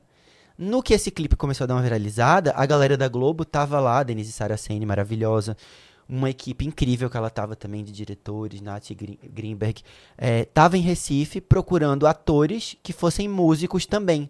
Porque a próxima novela das sete ia ser passada, um dos núcleos ia ser em Recife, e ia ter uma banda. Aí, imagina eu que tava assim, há 10 anos sem ver TV. Porque eu tava nesse rolê da música já. Fui chamado para essa reunião da, da- com a cúpula, a direção inteira da novela. E eu cheguei lá e eu não sabia quem eram eles, porque eu não, não tava no mundo da, da- do audiovisual mais, fazia tempo. E aí eu cheguei lá, fiz amizade com todo mundo, todo mundo foi super legal comigo. Aí falaram, "Vou- vamos lhe levar pro Rio pra fazer o teste pra novela. Aí eu falei, gente, eles estão falando sério mesmo? Eu não sabia que era sério mesmo. Você cumprimentou todo mundo sem saber cargo de ninguém. É, eu não sabia que eles estavam me chamando pra uma reunião com, a, com os- a galera que mandava no negócio, entendeu? E aí eu cheguei lá, bebi uma cerveja, conversei, pipipi, papapá. E aí, acabou, no final, a, a diretora pegou na minha mão e falou assim: A gente, a gente tá, vai lhe levar pro Rio pra você fazer um teste pra novela, tá? Ai, meu Deus, é sério. É sério mesmo. Aí na outra semana chega a passagem, eu fui pro Rio, fiz o teste. Com aquela coisa da juventude, né? Que na juventude você vai bem, você vai bem destemido, né? É. Fala assim, eu vou arrasar. Você tem certeza que você É, vai passar. eu vou arrasar, porque. Porque, porque eu sou, eu sou. Me chamaram. Me chamaram, então eu mereço, eu mereço estar lá. Eu fui lá, fiz o teste, realmente foi um bom teste. Aí na outra semana chegou a ligação. Johnny, você foi, você vai, você vai fazer parte do elenco da nova novela das sete da Globo. Eu fiz, meu Deus do céu, não pode ser. não pode ser. É isso que dá ser destemido também, né? Aham. Você vai com a cara e a coragem e você, às vezes você consegue. Quem diria que você ia passar no teste que você mesmo foi fazer, né? É, Pois é, não, mas, mas assim, eu não sou ator, né? Eu não tenho formação de Ah, ator. mas. É, mas é tudo na cara e na coragem. Entendeu? É, já tem, já. É, Já na- veio da com, vida, já veio da com. vida. Aí eu fiz, poxa, vou fazer parte do elenco da novela das sete. Caramba, minha avó vai ficar muito orgulhosa. E ficou mesmo. Ela assistia. É, não, porque você chega pra família, no almoço de família e fala assim, eu vou, eu vou fazer parte do elenco da novela das sete da Globo. Você não é mais uma criança, né? Você ganhou o respeito. É. Finalmente ganhou o respeito da, da família. Você chegar no Natal e falar, ó, vou passar na TV, filho, É, acabou pra todo mundo. Não, assim, o, o primo que passou em medicina tá se chicoteando no quarto. é. Passou medicina! você podia ter falado que você ia fazer 100 shows no ano, mas se você estar na novela, Na ou em novela. algum programa da TV, É, comoção. comoção. Né? Geral. É. Comoção. Aí eu fui pro Rio e foi uma experiência maravilhosa, assim. Maravilhosa. O elenco era maravilhoso. Que tinha- ano que foi? Foi 2014.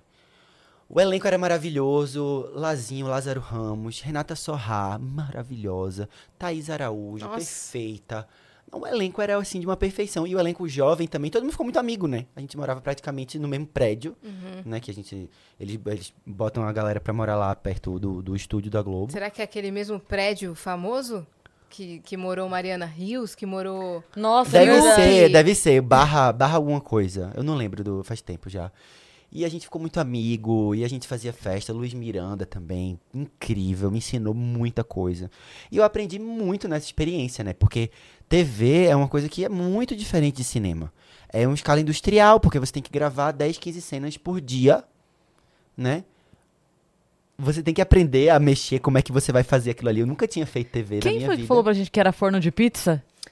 Algum ator que veio recentemente, não lembro quem era. Que É. falou, tipo assim, que a novela é tipo forno. É, é pizza. tipo Botou, assim. tirou. Botou, saiu, botou, saiu. Não tem essa. Ah, mas é que eu achei que dava pra ser melhor. Não. Não, não, não, não, dava, já não. foi. Tá a corta. próxima é, você É, repete duas mesmo. vezes. Você repete duas vezes a cena. Três no máximo, se eles quiserem alguma coisa muito específica. É.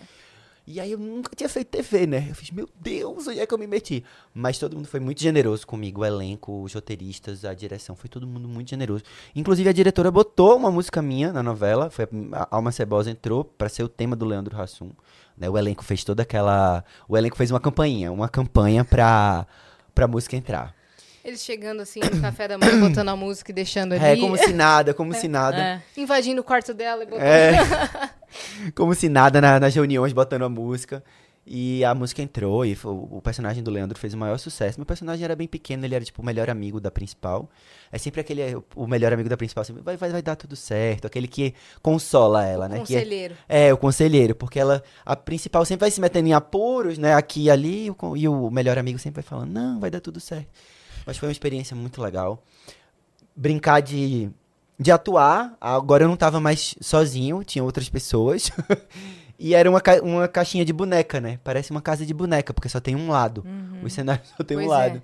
Não é cenário mesmo, locação, então só, tudo só tem um lado. E eu achava isso o máximo, assim. E os detalhes, né? É. Impressionante. Não, Os detalhes do- dos cenários, assim, das casas. Sim, é tudo como se fosse uma casa real mesmo, é. É. Ah, achei muito legal, foi muito gostoso fazer. E aí, depois disso, eu entrei nessa coisa da, das trilhas da Globo, agora com Elas por Elas, é a minha décima trilha já. Da Globo. Batendo cartão ali. Batendo cartão, assim, foi muito legal. A galera abraçou muito meu trabalho. Vai ter agora uma série da Globo também que vai, vai ter uma outra música minha agora, que vai ser lançada, acho que em março. Também uma outra música minha, vai ser a décima primeira agora. E aí, logo depois de Alma Cebosa em Geração Brasil, teve é, Amor Marginal em Babilônia, que era a novela das nove, e que não tinha bem um, um, um tema de abertura definido. Então, chegou a tocar Amor Marginal na abertura da novela das nove. Aí Esqueça acabou, tudo, é. esqueça tudo. Aí sua avó foi a loucura. Aí ela foi loucura. é. aí, aí foi isso até hoje. Eu Já regravei muitas músicas. Já regravei Beija-Flor pra novela das nove. Já regravei Pense em Mim pra, pra Justiça. é, Como Vai Você pra aquela outra minissérie também. Os dias eram assim. Então, foi. Foi indo. Corpo Fechado entrou no Onde, onde Nascem os Fortes. Foi indo, foi indo. Assim, eu acho muito legal as minhas músicas servindo de. Quando eu vejo elas servindo de trilha, assim, pra, pra filme ou série ou novela. Porque elas. Eu acho que resgata a minha relação com o cinema. Total. Entendeu? As músicas elas estão ali porque elas têm o que cinematográfico? Um. Entendeu? Um drama cinematográfico. Dentro né? do enredo ela encaixa. sabe? Encaixa, é. E não é por acaso que você tá com todo ano uma música To- na, na pois novela é, ou filme ou o série. filme ou série, é. Eu acho muito legal. E é muito legal também porque é um negócio que entra lá e fica rendendo dinheiro e você não tem que, você não tem que trabalhar. você não tem que ir lá filmar a sua cena, entendeu? É um negócio que tá na sincronia lá da série. Pô, tá lindo, você assiste, chora, pô, tá muito lindo. Tem uma, no, naquela série As Five também tem uma, uma cena que toca Flutua, que é super bonita. Aí você assiste, prestigia, mas você também não tem que ir lá trabalhar todo dia na série, né? Você não tem que estar lá batendo cartão. É. Como Na é que novela, chega no filme. Pra você? Então, depois do. E aí, depois que entra Amor Marginal em Babilônia, aí, aí eu, a gente tinha acabado de lançar o primeiro, meu primeiro disco solo, né? O, eu vou fazer um álbum pra te amarrar maldito. E aí o disco começa. Tem que falar bem rapidinho, né? Pra caber. e aí o. O disco começa a meio que dar aquela viralizada, começa a virar aquele fenômeno ali, naquela bolinha, assim, de pessoas que gostam de música brasileira, né? Começa a se espalhar, eu ganho o prêmio da, eu ganho o prêmio da música brasileira de melhor cantor, um pouco depois que o ah, disco é detalhes, lançado. né? Detalhes. É- ah, eu ganhei o prêmio de melhor é cantor. pra fazer o caminho, comprar é. um pão, né? Conta. É, é pra fazer o caminho, né? É, ganhei o prêmio da música brasileira de melhor cantor. E aí a turnê tava já estabelecida, né? A gente começou a viajar o Brasil de norte a sul. Porque esse disco começou a virar um fenômeno em todos os lugares, entendeu? A gente. Foi a primeira vez que eu fui pra Manaus, foi a primeira vez que eu fui pra Belém, que é a terra de Bocão que tá aqui. Foi a primeira vez que eu fui pra Porto Alegre. E a gente começou a rodar o Brasil, assim, fazer os festivais. E. Enfim, é, eu percebi que aquela. Que, as- assim que a gente começou a rodar o Brasil com esse show, eu percebi que, primeiro, meu público era muito jovem e era muito LGBTQIA. Então eu percebi um certo senso de responsabilidade com essas pessoas. Com essas crianças. Eu olhava, gente, eles são crianças. Sabe? Com essas crianças que vinham e consumiam o meu trabalho e se identificavam com o meu trabalho. Então acho que Flutua é, de alguma maneira, também um reflexo disso. Entendeu? A mensagem pra eles também, pra dizer que pra um- uma, uma música que falasse sobre isso diretamente, entendeu? E que falasse pra eles a mensagem mais clara possível. Ninguém vai poder querer nos dizer como amar. Falasse pra eles assim, ó, a gente tá aqui e ninguém vai mandar nos nossos Sim. corpos, entendeu? Ninguém vai mandar nas nossas vidas. E vira um hino no show, né? É, não, é sempre uma comoção. E o segundo disco vem a partir dessa experiência. O segundo disco chama Coração justamente porque é, o, é o, meio pra mim o formato da América Latina, né? Então, e é, e é quando a gente viajou todo, tudo isso, né? Aí vem o Belém com Gabi Amarantos, vem o samba com o Rio que eu tava morando, vem com vem outras, vem toda essa esse passeio. O coração é esse passeio pela, pela América Latina. E vem de uma maneira mais política também, que vem desse, acho que essa política do segundo disco vem desse senso de responsabilidade que o primeiro disco me deu, sabe? Então tem temas mais políticos, tem temas mais sobre a América Latina, sobre sobre um renascimento, né, depois do primeiro disco em Touro, sobre a política propriamente dita LGBTQIA+, em Flutua. E aí Flutua foi aquela coisa, né? Foi um é uma música que eu acho que a cada ano ela cresce. Muito. A cada ano parece que ela, ela, ela nunca estaciona, ela tá sempre crescendo. No primeiro ano teve a. No ano que a gente lançou, teve a, a performance no Rock in Rio, que a Lineker cantou comigo também, que a gente deu aquele beijaço que foi. Pra... Depois veio o clipe com o Jesuíta e, e Mauri... Jesuíta Barbosa e Maurício Destre, que foi outro. Pra... Aí essa música já foi. Tema da, da campanha é, publicitária do mês do orgulho das Casas Bahia com Gil do Vigor e, e o, e o. Ai, desculpa. Meu nome dele fugiu agora. Que fez o BBB também. Quem? Gil do Vigor e o que fez o nosso sonho agora, o, a biografia do Claudinho Bochecha. Ah, o Lucas O Penteado. Lucas Penteado. É, Foi, foi a música tema, com direito à regravação, comigo, Pablo Vittar e Maju, pro primeiro especial LGBTQIA+, da história da TV Globo, né, que foi o Falas de Orgulho. E cada ano parece que ela cresce mais e mais e mais, assim. E alguém canta num reality. Alguém canta no E- reality. Alguém faz uma Não, versão. Quando al- alguém canta no reality, é porque já virou parte da, da história. Sim, do, co- do conhecimento popular Conhecimento brasileiro. popular, é, é. Quando eu vi no reality a galera cantando no The Voice, eu fiz, ih, já entrou pra, pra o livro do, Do, do karaokê. do karaokê. Com Já certeza. te- já tem no tem. karaokê. Já Se tem entrou no pro livro do karaokê, karaokê. acabou. É. Aí, quando teve a coisa da, da, da, da vitória do, do fascistão lá, teve casamento coletivo, até hoje é tema de casamento, e até casamento não gay também, as Sim. pessoas usam, porque é engraçado isso, eu acho que ela fala de, todo mundo já teve que lutar por amor, assim, sabe? Então eu acho que nesse ponto ela toca numa, numa questão universal. Sim. Por exemplo, eu tenho um, um- Meu tio e minha tia, eles tiveram um amor assim que eles tiveram que lutar, assim, ali no início. E eu percebo que essa música emociona muito eles, porque lembra eles disso, entendeu? Ninguém vai poder querer nos dizer como amar. A família, tem, a família tentou separar arrepiei. eles um pouco, é. A família tentou separar. Então acho que toca nessa coisa universal. E aí virou isso, né? Vai ser flutua. Ah, meus amores. Vai ser flutua no meu, no meu velório, vai ser flutua pra sempre. Vai ser Flutua Remix. Flutua Tá faltando um Remix. DJ fazer um Flutua É, Remix, vai né? ser pra sempre. É. carimbar mais ainda. Agora vai tocar nas festas hétero, né? Que nem aquele remix de anunciação de Exato. Alceu que virou um novo fenômeno, né? Isso, e que nem aquele remix da, da Vanessa da, Da Mata. Vanessa, Ai, ai, ai. é. Tem que fazer que nem aquela música. Ai, como eu esqueci o nome do cantor agora que ele gravou. Ele gravou sozinho, ele gravou com a Beyoncé e com o André Bocelli. Sim. É o- Ai, quem que é? O Perfect. Como é. É, Ed Sheeran. Ed Sheeran.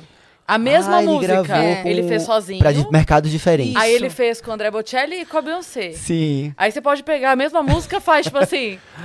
Com vários. É, é, faz é. uma versão em espanhol com Shakira. aquela- Isso! Faz o piseiro. Isso, Faz o piseiro. pra, pra poder. O piseiro é bom pra poder ser Reels, né? Pra poder o Isso. Reels, é. Pô, É, dançando. faz um, um piseiro. como- e aí. eu gostei da jogatina. É. Foi, foi, foi, foi, o, foi esse fenômeno que é, que não para, não para de ser, né? Não para de É. crescer. E eu sou muito agradecido, assim. Quando eu fiz Flutua, na verdade, por incrível que pareça e por mais chocante que pareça, eu achava que não era nada demais. Eu fiz, aí toquei pra banda. Flutuei. É, a banda, a banda também, assim, porque eu acho que o grupo, a, a- realidade que a gente vive na banda, já é essa realidade, as discussões LGBTQIA+, já estão ali muito na mesa, né? Pra gente não é tabu, mas quando eu lancei pro mundo, eu percebi que o caminho é muito longo ainda. É.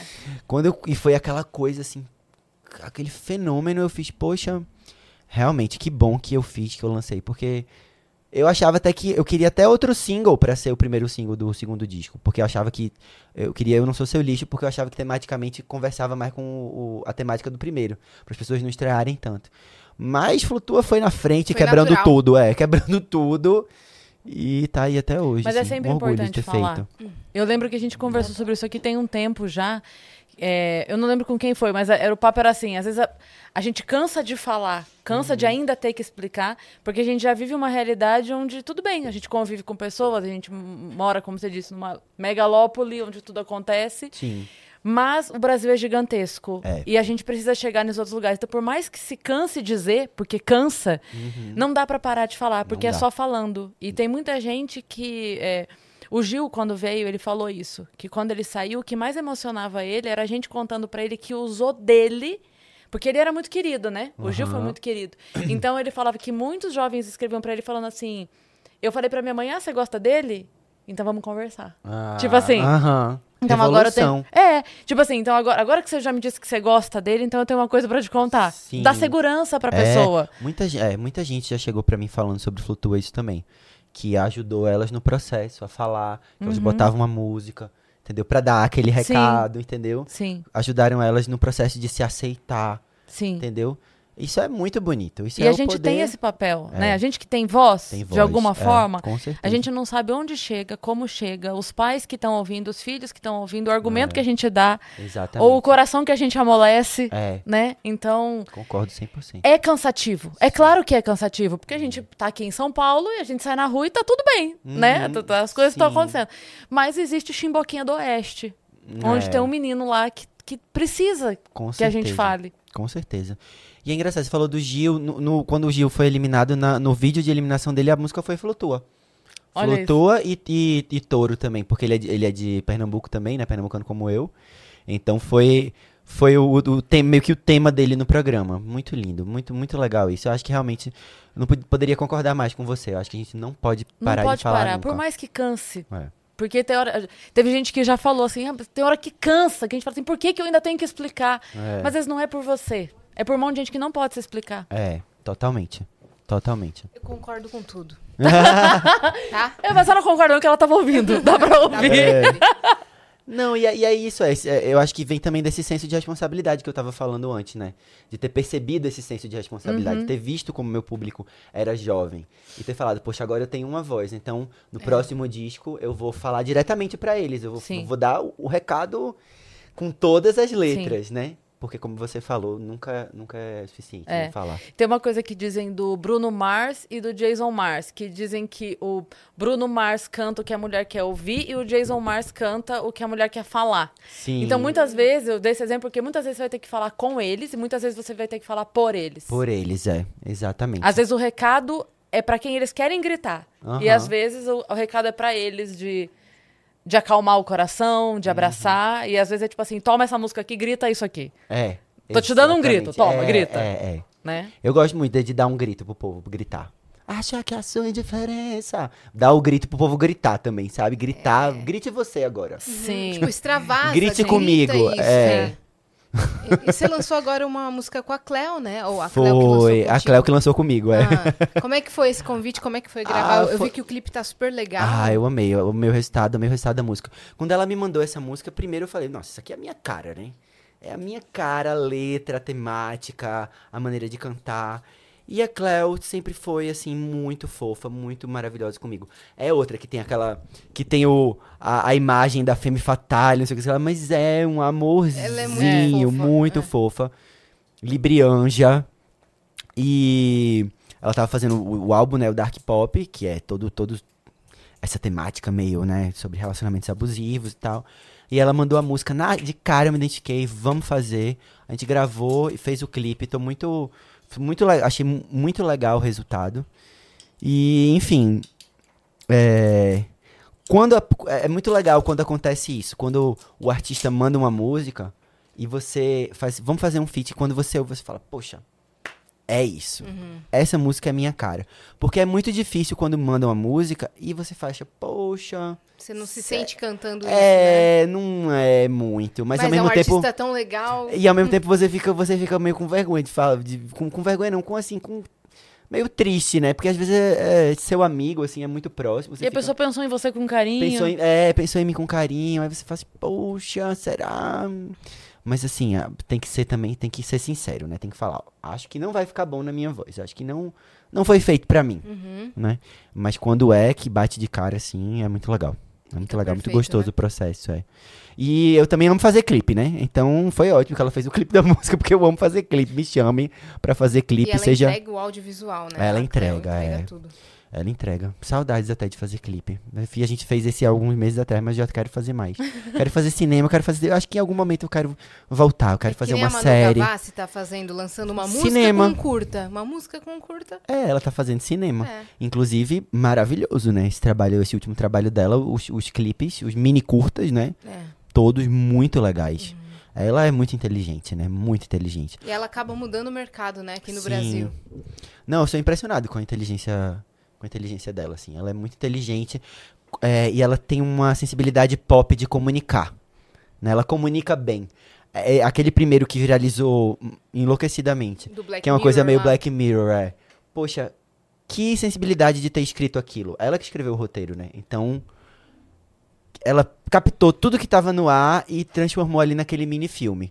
Muito bom, eu achei muito bom. E eu amei. Atingiu a todos igualmente, É. Aham, tá? Não, te- não teve uma, uma pessoa Protegida. Um alvo, é, alvo. não teve um alvo. a todos. Até a ela mesma. É isso. É, e aí isso é todo muito mundo legal. atingido, compartilhando, É, né? e se e se identificando. identificando. Porque ela, é- ela pegou todas as pedras no sapato possíveis e imagináveis e falou sobre todas. Sobre todas. Aí todo mundo se identificou. Como que você lidou com essa, essa mudança mercadológica da música, de consumo muito rápido, desenfreado, lançar um álbum atrás do outro, uma música que ela vira um trecho de 10 segundos pro TikTok? Como é que você lida com isso? Eu acho que eu já venho, já, quando já parti do Macumba, já venho nessa, nessa tirada. Já, já tava meio assim, acelerado. Mas, na época do Macumba, até 2015, 2016, por aí, 2017 já começa a mudar, as redes sociais pareciam ser o santo graal da divulgação. Porque elas entregavam para todo mundo. Então, se você conseguisse fazer uma, uma rede de seguidores muito grande, seu trabalho chegava em muita gente, porque você postava e todo mundo recebia. Sim. Né? Então, isso me, me o ajuda. Facebook, nossa, Facebook. entregava muito. Nossa senhora, eu tinha, tinha post meu que dava quase 100 mil curtidas. E não sei quantos compartilhamentos, e era milhões de alcance. Milhões. O alcance de- desse post foi de 3 milhões de É pessoas. isso mesmo. Aí eu falei, gente, isso é o santo grau, porque se eu botar. E se você botasse 5 reais, 10 reais de anúncio patrocinado, atingia 7 milhões de pessoas. Eu fiz, meu Deus do céu, então isso aqui vai substituir a TV. Falei. E aí em 2017 isso começa a mudar e durante a pandemia isso muda radicalmente, né? É. Então as pessoas falam: "Ah, mas não, não lança mais as coisas". Não é que não lança, é que não chega até você. A gente não consegue fazer chegar mais, entendeu? Com a facilidade que tinha antes. Entendeu? Então, hoje em dia você bota 10, 20 reais de anúncio patrocinado, não chega nem pra você. não chega pra seu, seu, seu, sua rede de amigos, as pessoas que mais Não lhe chega pra seguem. sua mãe, seu Não chega pai. pra sua mãe. Você bota alcance 10 mil pessoas, mas você tem 500 mil seguidores. então não chegou nem pra o quê? 1%? É. Uhum. Entendeu? Então é tipo, não chega nem às vezes 10%, 15% dos seus seguidores. Então isso dificultou muito chegar. Porque você teve que, você teve que usar outras estratégias, outros chamarizes, né? Antigamente, antigamente eu digo, há cinco anos atrás, você podia, você não precisava capturar a atenção da pessoa em 3, 5 segundos. É. Hoje em dia você tem que usar o trecho da música que vai capturar a atenção da pessoa em 3 a 5 segundos. Entendeu? A pessoa tem que bater o olho e na primeira frase ela tem que ficar presa ali. Né? Isso a- afetou a sua forma de lançamento de algum Não, jeito? não afetou. Não afetou nem de compor, nem de compor, nem de fazer as coisas. Mas quando eu acabo de fazer a música, eu me atento a saber qual vai ser a parte que tem o maior potencial de chamar a atenção das pessoas. Sim. Pra Entendeu? publicação começar com ela. Pra Isso. publicação começar com ela. Aí essa é a estratégia agora. Entendeu? De você, Sim. de você capturar a atenção da pessoa. E aí eu faço o clipe também pensando nisso. Entendeu? É. Porque, por exemplo, um clipe como o clipe de Amor Marginal, que tem mais de 5 minutos, um clipe como o clipe de Flutua, que tem mais de 5 minutos, é um vídeo que não é mais. é, não são mais tão rentáveis. Não teria 10, 15 milhões de visualizações como teve hoje em Sim. dia. Entendeu? Seria uma coisa mais artística. Uhum. Mas na época que eu lancei esses clipes, Beyoncé tava lançando clipes gigantes também. Entendeu? Então, ali naquela, naquele espaço de tempo, tava bom para aquele formato, né? Mas é isso também muda muito rápido. É, daqui a Muda. pouco volta É, a a, a dancinha, a dancinha já morreu. A dancinha chegou e morreu com a mesma velocidade que chegou, morreu. A dancinha já não é mais o- os vídeos visualizados do TikTok. É. Ainda existe, mas não é mais Agora a. é uma conversa com um- um- uma corrida de kart embaixo, ou uma pessoa cortando bolo, É, e um vídeo em cima. Storytelling. é. Storytelling. Agora é storytelling. Você tem que chamar. Storytelling com um negócio aleatório embaixo. É. É. Você tem que chocar a pessoa com a sua primeira frase. Assim, você fala assim, eu vou me matar. Aí, aí a pessoa para pra ver o que é. que é. É. De rir. Ah, De era só rir, isso. é. Vamos testar com esse vídeo. Exatamente. A, É. pe- a pessoa tem, a- tem, tem que ser assim agora, na, na- base do desespero, né? É. Porque não entrega mais pra ninguém. Então, tem dois vídeos meus que viralizaram muito. É, já começou viralizando no TikTok, mas que hoje em dia a publicação no, no Instagram deve ter uns 3 milhões cada. Por quê? Eu cortei o vídeo e é uma de do Corpo Fechado, que é a minha música com Gabi Amarantos, e outra de Alma Cebosa. Que eu cortei o vídeo pra começar assim. O cu de corpo fechado é Se depender do seu ódio. E a pessoa vê e fala, eu não morro mais. Aí a pessoa já se identifica, né? A pessoa o quê? Que muita gente, né? Que o quê? Sofre a inveja dos outros, o ódio dos outros, né? Muita gente Sim. que se sente perseguida pelos outros, aí já se identificou, já tá, tá, tá, tá, tá, tá, compartilhou Uhum, Bota como indireta no. bota como indireta, entendeu? Pras amigas, pras falcianes, né? Todo mundo tem uma falciane na sua vida, né? Do, que é colega de trabalho, que é que é prima, parente, sei lá. Ah, Às vezes sou amiga mesmo. E o o de Alma Cebosa, você não procura nem mais pra saber se eu existo. Nessa frase a pessoa já tá, já tá presa. Agora, Flutua não tem uma frase que prende. Entendeu? Flutua Mas você a tem. música toda prende. Então, acabou. mas Flutua você tem que fazer a pessoa ouvir. É. Porque é uma balada, entendeu? Não tem aquela frase que a pessoa vai ouvir Uhum. e, vai, e vai parar e vai, e vai ficar presa. Ainda tem introdução. É, é uma música, é um épico. É um épico. Entendeu? Mas é- ele vai ser ate- atemporal. Tipo, É, As pessoas vão parar é, não, ouvir. claro, assim, é, eu sei que são momentos diferentes, né, e tal, mas é engraçado, porque não, não faria o sucesso que Flutua, não faria o sucesso que, que fez quando foi lançada hoje. Ah, há uns anos não se poderia imaginar que teria um videocast com duração de duas horas. É, exatamente. Vídeo longo, de longa duração, nossa, iam falar, vocês estão malucos. É. Longa duração, ninguém vai, ninguém vai assistir Pois isso. é, e a pandemia mudou Mudou tudo. a chave também. É. Todo mundo, duas, três, cinco horas. é. Loucura, né? Loucura. Que a pessoa vai se sentindo ali dentro da conversa, bota pra fazer, lavar uma louça, bota É. pra fazer uma academia. Meu amigo aqui, ele assiste todos os programas de vocês. Ele, ele faz. Mentira! É, lavando louça, cozinhando o café da manhã. Que fofo! Ele bota, ele é super fã. Por isso que não foi nem minha empresária que veio hoje, foi ele. Ele falou, eu sou fã, eu vou. Lindo! Depois a gente vai tirar uma, uma foto. Sim. Ele, você vai escutar, você tá escutando esse já ao vivo já. Aham. Você pode vir aqui no microfone e dar um, um oi pra você mesmo. Quando você tiver. Quando faz você o tiver- metaverso. faz Continue lavando essa louça. Isso. Eu amo, Não eu amo. desanime. Não desanime. Muito bom. E aí é isso, a gente já teve que achar outras estratégias, né? Porque a gente não tem o dinheiro, né, pra chegar às pessoas, então a gente tem que fazer com a cara e a coragem mesmo, né? Mas Porque tem você- a inteligência da comunicação. A inteligência, tem que usar a inteligência da comunicação, exatamente, porque Cadê os gêmeos nesse mapa astral aí? não tem, eu não tenho nada de ar, Não sabia? acredito. Eu tenho falta de ar no mapa. Ma- Olha a frase de impacto pra. É. pra- Eu tenho falta de ar. ma- ma- No mapa. Márcia Sensitiva uma vez falou, Prendeu a pessoa em três segundos no mapa.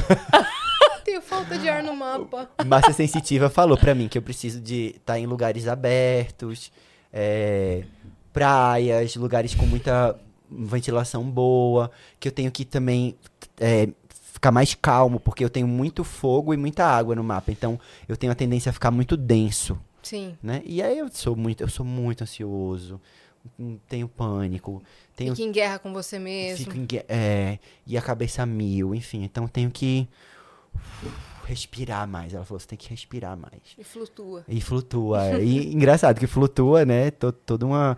Essa coisa do, do símbolo, né? Da, do, do ar. Mas, e muita gente. A Letrux falou uma, pra mim uma vez que acha que flutua, o signo dela é aquário. E aí é engraçado, porque aquário, apesar de não ter ar no mapa, aquário, meu meio do céu é em leão e meu, e meu fundo do céu é em aquário. Então pode ser que tenha a ver alguma coisa assim com a, a mensagem, né? Que eu Sim. tenho que passar. O karma da minha vida, da minha mensagem. Que é um karma de, de aquariano mesmo, de Sim. quebrar paradigma, de provocar as Ir pro pessoas. mundo. mundo. pro mundo, é. E expandir. leão e aquário são opostos complementares. Complementares, exatamente. E aí é isso, você não tem como competir, né? Isso realmente frustra a gente, muitas vezes. Né? Realmente tem um momento de frustração. Porque você vê que tem a, a pessoa que tem, que o pai é fazendeiro, e que a família é fazendeira, e aí ela tem 3, 4, 5 milhões de, de reais pra botar em cada lançamento. A gente não tem nem 10 mil reais, entendeu? Então, a gente faz milagres. Milagres acontecerem, entendeu? Como é que vai entregar essa música? né? É, a gente faz milagres acontecerem, estratégias, a inteligência da comunicação, como você falou, né? Pegar o trecho que vai vira- viralizar mais, fazer alguma ação, fazer um, um- um vídeo, é tentar algum influencer fazer um vídeo é, que emocione as pessoas com a música, né? Fazer. Aí entra em todas, todas as frentes, né? Faz, tentar fazer a música tocar na rádio, tentar ir no programa de TV divulgar a música, né? Aí é. É trabalho, viu? É trabalho É. redobrado, porque você não tem o dinheiro fazendo o, o trabalho pra você, A, é a entrega, né? a entrega. E o que, né? que você tem planejado pra esse ano? Conta pra gente.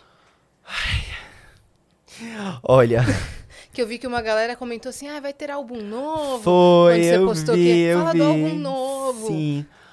Olha, tem muitas músicas novas aí na agulha. Não sei se álbum novo, porque dá tanto, dá muito trabalho. Que é isso que eu tava falando, é esse mecanismo que eu tava falando agora, né? Que é precisa de dinheiro, né? De investimento pra lançar, né? Principalmente pra lançar. Às vezes você gasta o mesmo dinheiro é como um filme. Um filme de Hollywood, eles gastam o mesmo dinheiro pra lançar que eles gastaram fazendo o filme. Isso é o quão caro você fazer uma campanha de marketing, Sim. né? O filme custou 50 milhões e a campanha de marketing custou 50 milhões. É muito caro você marketear um produto, né? Tem Ainda- marca que às vezes investe 100 mil pra fazer propaganda e tal, mas depois investe um milhão pra fazer a a entrega. É. A entrega. Exatamente. O, o vídeo da propaganda custou 100 mil, mas a, a entrega é um milhão. Isso. Porque você vai ter que comprar espaço na TV, você vai ter que comprar espaço no rádio, você vai ter que comprar espaço nas redes sociais. é tudo um grande um grande outdoor, né? É. Os outdoors do, do da midiáticos, né? Então você tem que ou você ou, ou- ou você usa essas táticas você, usa é uma combinação, né? Você usa essas táticas mais inteligentes, você usa as táticas da validação, porque a crítica fala é muito bom, né? Você ganha um prêmio, né? Aí você fala, pô, olha aqui. Poxa, deixa eu, deixa, eu, deixa eu ir no programa cantar uma musiquinha minha. Essa música é premiada, essa música, sabe, já entrou. Tá na novela. Tá na novela, essa música tem uma história importante, sabe? Tem uma mensagem importante. Por favorzinho, deixa eu só cantar só, só ela. Aí depois de meses de negociação, você consegue. É. É difícil, é, é, é, é complicado. Eu sou um self-made, né? Eu sou um artista self-made. Eu não tenho um empresário por trás, eu não tenho um fazendeiro por trás, eu não tenho uma gravadora, uma multinacional por trás injetando dinheiro. Sabe? A minha equipe é desse tamaninho, sabe? A gente se vira nos 30. E mesmo assim ter conseguido 300 milhões de streams nas plataformas, né? É, disco de platina duplo, disco de platina, disco de ouro. né? Prêmio de melhor Prêmio- cantor. prêmios, hum, prêmio da música brasileira, no prêmio da, nos prêmios da MTV. Isso tudo é assim, é por isso que eu falo assim às vezes minha que a minha carreira é um milagre, mas é nesse sentido, né? Porque um menino gay, pernambucano, nordestino, né, ter conseguido fazer, abrir todas as portas que eu já abri, é, foi eu tava até falando eu- com um menino que é artista também agora no Réveillon, que ele, que ele trabalha lá em Recife, que ele é artista de lá também, falando assim, que eu abri um precedente para os artistas de lá. Antes não tinha esse artista LGBTQIA+, de sucesso pernambucano. Então virou um espelho para muitos outros, né? Se se se é, é, Inspirarem, se né? inspirarem, entendeu? Então Uau, o Johnny, o Johnny ele Hooker conseguiu, é. Acho isso lindo. Esse ano eu tô fazendo. Esse ano, um dos, um dos planos é a turnê dos 20 anos de carreira que eu completei. Eu, comecei, eu falei pra vocês que eu comecei em 2003, né? Com a- uma banda de rock e tal, que era em inglês. E ano passado foi. fez 20 anos, né? E aí a gente foi fazer uns vídeos pra fazer umas projeções e que repassam por essa carreira. Tem o, o primeiro vídeo é só com apresentadores de TV chamando meu nome.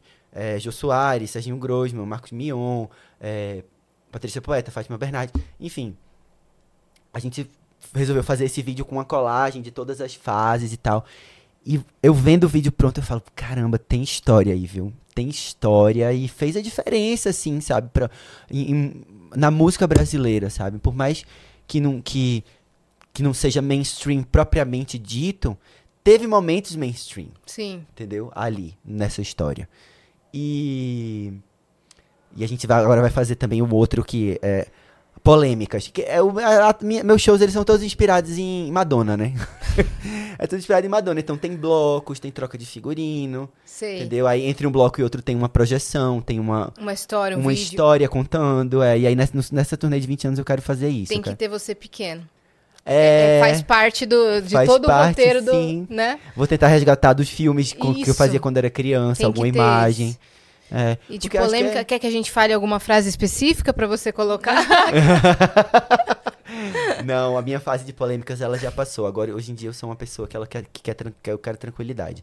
Mas a gente tava, tava falando uma coisa interessante ontem com os meus amigos assistindo o Globo de Ouro. Que é. A gente tava falando sobre Flora Matos, que eu sou muito, muito fã do trabalho dela. Eu acho ela muito foda.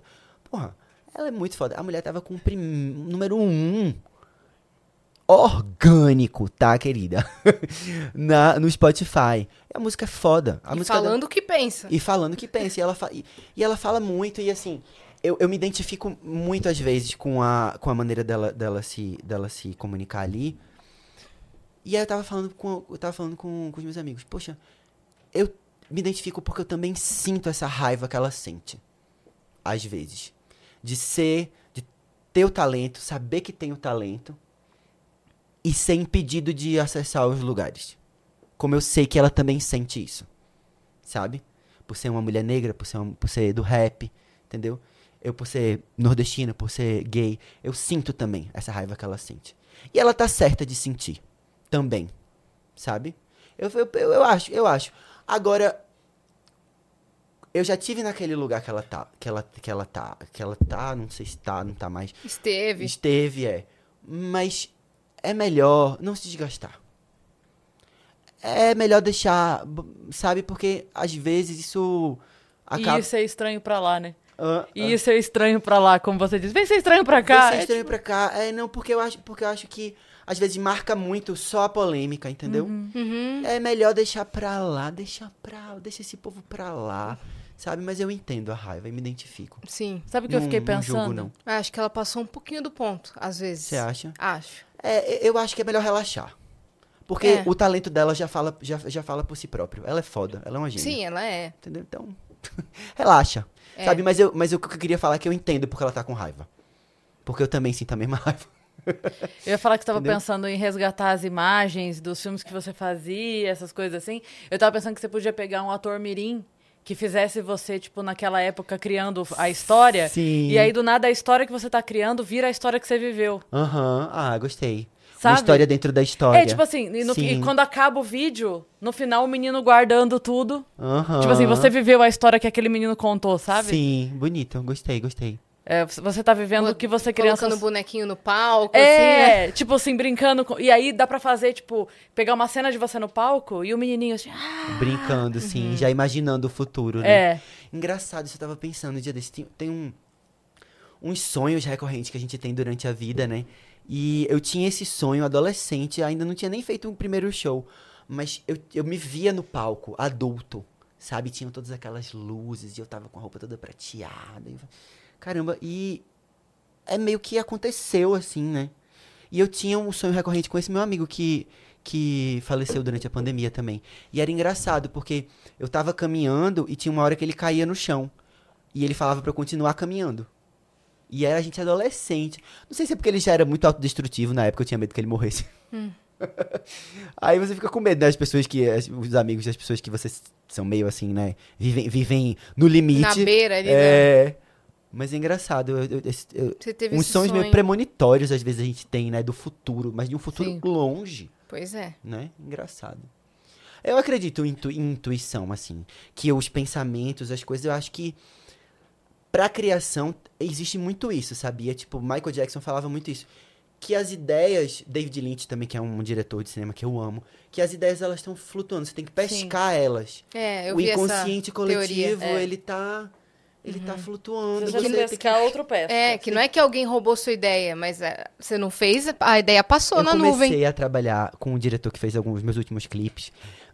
e ele tinha um roteiro muito massa de uma história X, que era que ele falou, eu quero você pra fazer o, o papel principal. Seis meses depois, o que é que aparece? O filme, a, a mesma história, sendo que o filme é mexicano. Olha aí. Aí eu Olha mandei aí. pra ele e falei, pô, Arthur, tá vendo? A nossa história, pô. É A porque a, ideia gente é passou. brasileiro. Aí no Brasil demora cinco anos pra você, dez anos pra você fazer o filme. Essa Hollywood ideia- consegue fazer em seis meses, entendeu? Pois é. Com o dinheiro que eles têm lá rolando. É foda. Mas tudo bem, a gente. Eu, eu penso muito em fazer. no futuro, adaptar, por exemplo, o meu primeiro disco como uma série. Sabe? Sabe, o dia desse eu tava, eu tava. Tem filmes que são adaptados de música. Esse filme é inspirado no Eduardo e Mônica. É muito bom. Entendeu? Adaptar o meu primeiro disco numa série, com cada música sendo como se fosse um capítulo da série. Muito Um legal. mini capítulo. Tenho essa ideia. Tenho ideia também de fazer o, por exemplo, o meu terceiro disco de, de estúdio, Orgia. Ele é inspirado num livro, fazer o filme do livro, sabe? Ah, essas coisas, assim, eu tenho vontade de parar um pouco a música e fazer um filme, Uhum. E- e sabe? Nem livro que seja você dirigindo só ou atuando também. Porque, poxa, tudo bem, é muito. é- é- dá muito trabalho, é, mas no final você. é, você, tem, você tá na realidade do Brasil. Né? Não vai ter. É. Não vai ter, não vai ter Salvador, a não ser que eu for morar em Los Angeles e comece do zero lá. Poxa, vai dar trabalho. Mas Então- você conseguiria? Ah, será? Eu tenho muitas músicas em inglês, sabia? Muitas. Eu, eu, eu planejo lançar em algum momento esse disco No em inglês. Geleia do Rock você mostrou algumas em inglês? Não. Talvez, um pedaço. É, eu É. acho que eu lembro que até falaram, não, canta em português. Eu É. faz tempo, então não vou Aham. lembrar. Outra. Você ganhou? Então, É que eu não como, me lembro. como o Rafa morreu antes do, dos shows da final irem ao ar, eles botaram como se fossem as duas bandas finalistas vencedoras. Entendi. Porque ele tava na minha, Entendi. entendeu? Mas vocês ganharam. então. Ah, é, aí todo mundo Foi o ganhou. seu e da Luísa, não? Foi o meu e o da Luísa. Os Gutenbergs. Isso. Minha memória não tá tão ruim assim. É, não, sua memória está maravilhosa. Isso faz E eu não fui atrás. 14 anos. Eu não fui atrás pra ver. Isso mas faz me marcou 14 muito. anos. Mas você devia ser uma pirralhinha, né? Muito, muito jovem, não? É, eu- eu tinha 14. É. Não era tão jovem. Era jovem sim. Era Era, jovem, muito sim. jovem, muito. 14 é o começo da adolescência, É. comecinho. É, então, você tinha músicas em inglês. e você tinha. tem o perfil total de que faria sucesso na, na arte em qualquer país, em qualquer lugar do mundo, sabe? Ah, então eu acho Você que ia- vamos pros Estados Unidos? Vamos pros Olha ele, Estados tchau. Unidos, é. Vamos pros Estados Unidos ano que vem, porque é, tem que ser antes dos 40, né? Ele Porque pode continuar assistindo a gente de lá, então tá tudo É. certo. Depois disso- porque tem essa coisa do etarismo que a pessoa também sente, né? Não vou dizer Sente. que não sente. Porque toda pessoa pública sente a mão pesada do etarismo, né? É, você sente que, tipo assim. É. Ah. Outro dia eu vi um comentário que é assim: Johnny Hooker é o João dos adultos. Aí eu falei, por que eu não posso ser dos adolescentes? Fiquei triste. Porque eu não posso ser o, o, o, o João dos adolescentes, entendeu? Não Porque pode ser o o João contrário. já é o João dos adolescentes. Pois é, poxa, mas eu quero. Sabe assim, no- no- o meu público é muito diverso. Então Sim. tem adolescentes também. Mas, em geral, o público é um pouco mais velho, mas não é tão mais velho. Não é, são É só os de adolescentes 20 que cresceram. É. Só isso. Os, os- a, a faixa etária que eu tenho mais seguidores é tipo de 22 a 32. Uhum. É um público muito jovem, só não é adolescente. Né? Porque eu acho que minhas músicas também falam de temas mais adultos, assim, né? É. As coisas mais pesadas, não sei. Mas eu também queria cantar pros adolescentes. Agora uma coisa que.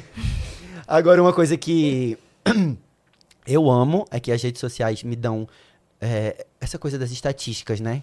Da onde, onde, onde que tem música que faz mais sucesso em Recife, tem música que faz mais sucesso aqui em São Paulo, tem música que faz mais sucesso em Belém do Pará. Isso é muito legal de, de acompanhar, né? As estatísticas. Porque você pode também direcionar as campanhas, tudo, né?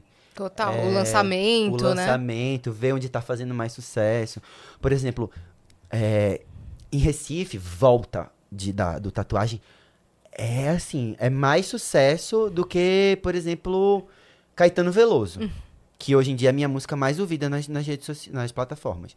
Caetano Veloso, aqui em São Paulo, hoje em dia é mais sucesso do que qualquer outra. Uhum. Porque ela teve A- uma, uma ascendência. É. Esse ano passado, Caetano Veloso passou Flutua. Assim, Caramba. não em to- números totais, mas em. Tipo assim, em posição no, no, no Spotify. É a mais ouvida. Caetano Veloso e em segundo lugar, Cuba. Que também teve um, um momento legal no passado. E aí. Enfim, o que eu queria dizer é que 60%, 60% um pouquinho mais do meu público de todas as, as redes sociais e plataformas é de mulheres. E eu acho isso muito legal. Porque eu vejo que, por exemplo, a Pablo passa, o sofrimento que ela passa, porque os fãs, a fanbase dela é de gays homens. E as gays homens, elas podem ser terríveis, viu? Tenebrosas. Que tudo que ela faz, elas De reclamam. comentários maldosos. É, maldosos. Ataques. Elas querem. Porque é tanta projeção do, do gay homem com a diva que é- quer que a diva faça o que eles querem. E eu percebo que o público feminino não é tão assim. É mais aberto.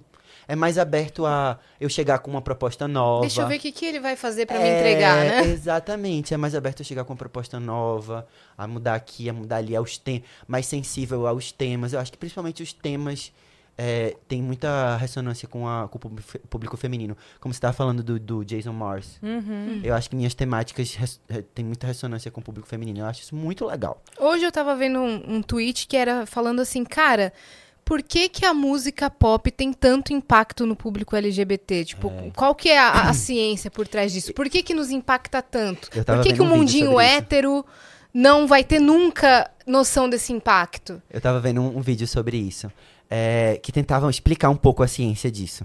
Porque eu também sou um pouco é, impressionado com esse fenômeno também, da, da, da- do gay homem com a diva. Né? O gay homem com a, a diva pop. Tem uma coisa de projeção muito forte, porque elas geralmente são mulheres fortes, livres, né? que fazem o que elas querem, elas são donas do nariz delas, né? Donas da sexualidade delas. É, E tem a coisa do escape da realidade. Elas estão. A, a diva pop ela oferece para o público um mundo que é um, uma exagera, um exagero do mundo. Sim. É mágica. Num paralelo seria, tipo, como se fosse a gente olhando a Kate Middleton. É tipo assim, é o É. exagero do, do, do conto de fada da vida que é Como a realeza. impossível. Como a realeza. É impossível. É, é, é, é mágico. Aham. É além, além, da, é, é além da realidade. Então oferece esse escape para a realidade da- de, de, um- de uma população que é muito oprimida, né? Uhum. Então, se ele pode se imaginar sendo aquela mulher forte, poderosa, dona de si, que vive num mundo mágico, ajuda muito, né? É. E também tem a coisa de, por conta da opressão histórica dos, dos gays homens, a gente não ter tido muitos role models, né? Mu- Muitas, muitos homens gays, é, cantores famosos, assumidos, pra, pintosos, pra se espelhar, Sim, né? São poucos, se você for comparar com a, a quantidade de divas, sim. são poucos. Teve ali Fred Mercury, Prince depois. Sim. Esse é bem pontual, É, bem assim, né? pontual. É. Hoje em dia, Sam Smith, que, mas Pois é. que também, depois de muito, fazia Sim. muito tempo que não aparecia Mas uma, uma sempre tava- gayzona pintosa. É, mas sempre estava atrelado antes com a- alguma notícia trágica. É. E teve a epidemia da AIDS e aí Isso. virou aquela coisa da tragédia, né? Que eu, graças a Deus, meu Deus do céu, hoje em dia os filmes da- da- das, das LGBT, das GLS, terminam bem. Porque na minha infância, o filme da GLS era suicídio, Uhum. morte por doença. Era um negócio horrível, era sempre Ou uma... descobrir que não sou gay e vou ficar com a mulher. Era sempre uma tragédia, pô. Sempre É. uma tragédia. Aí, é, uns anos atrás, eu tava voltando de, acho que até de uma turnê da Europa. Aí eu vi aquele com Amor Simon na- no, no avião. Eu Fiz, Uhum. "Ah, tem um final feliz, que lindo! Fiquei apaixonado, aquele filme é lindo. Outro dia eu fui no cinema também ver Aristóteles e Dante. é, não sei o que, não sei o que lá. É um título enorme. É um filme também que fala sobre as GLS. Que tem um final feliz também.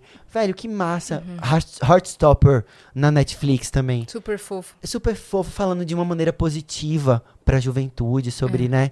Porque também hoje em dia a gente tem mais histórias reais terminando felizes. É, Então, aquela história de arte exatamente. imita a vida e a vida imita a arte. Exatamente. É isso. Então, assim, a, a gente vivia muito mais histórias terminando tristes. É. Então era o que se retratava, É. né? Então esse vídeo a- é, associa também a esse fenômeno da gente ter só recentemente ter tido é, é, exemplos para se para se inspirar é, positivos. É. Sim. E o Entendeu? povo está clamando por histórias de gays trambiqueiras. Gays trambiqueiras, gays que empinam moto, É isso. Gay- Gays super-heróis. gays super. É, pô, eu acho que tem que estar em todo lugar mesmo, sabe? É isso. Ficou realmente, realmente ficou por muito tempo preso na desgraça. Sim. né, Ou na no tragédia. estereótipo do. E a "Uh!" pandemia. É, ou no estereótipo. E a, e a, e a pandemia da HIV-AIDS também foi, um, foi uma tragédia inenarrável, né? Tipo assim, foi, a É. gente perdeu uma geração inteira. E foi muito louco que eu tava vendo uma. Uma entrevista com uma das backing vocals de Madonna, da época do Na Cama, da Cama com Madonna. Que ela falou que na época que elas estavam fazendo a turnê do Na Cama com Madonna, a irmã dela tava morrendo de AIDS. E que não se fala disso. Que também teve uma epidemia de HIV/AIDS entre as- a população de mulheres negras dos Estados Unidos naquela época.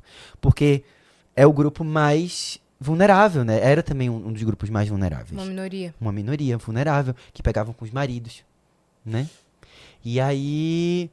é, foi- é, inclusive, eu, eu fui assistir o, o último show de Madonna, esse último show de Madonna, o Celebration Você Tour. foi Eu fui até o show. Eu fui até a Meca, né? Se a Meca não vem até nós, a gente tem que ir até a Meca. Boatos que esse ano vem. Boa- Eu acho que vem. O show mais emocionante que eu achei da carreira dela, achei um show lindo, é uma retrospectiva da carreira dela, mas olhando pro futuro. E em Live to Tell, ela faz uma homenagem às vítimas do HIV Que ela perdeu vários amigos, né? Ela tem um- até uma música que chama In This Life, que é sobre isso. E ela sempre foi assim. Ela foi revolucionária quando ela botou no final dos anos 80 no, no encarte do Like a Prayer falando sobre camisinha. 89 ela tava falando assim: use camisinha, se teste, ligue, ah, botando hotline na- lá para que as pessoas ligavam se tivessem sintomas. E nessa nesse número do, do- do- da turnê, ela faz essa homenagem às vítimas, né? Que começam com algumas fotos e depois viram um mural de fotos e depois Nossa. são tantas fotos que nem cabe mais no mural, entendeu? É, foi uma geração inteira perdida. É lindo esse momento do show. Ela, eu chorei muito, ela chora muito. Porque é uma geração que foi interrompida, Sim. né? Ah, Eu tava pensando, você falou isso da mudança dos filmes, eu tava pensando aqui, como roteirista, pensando assim, por, por que essa.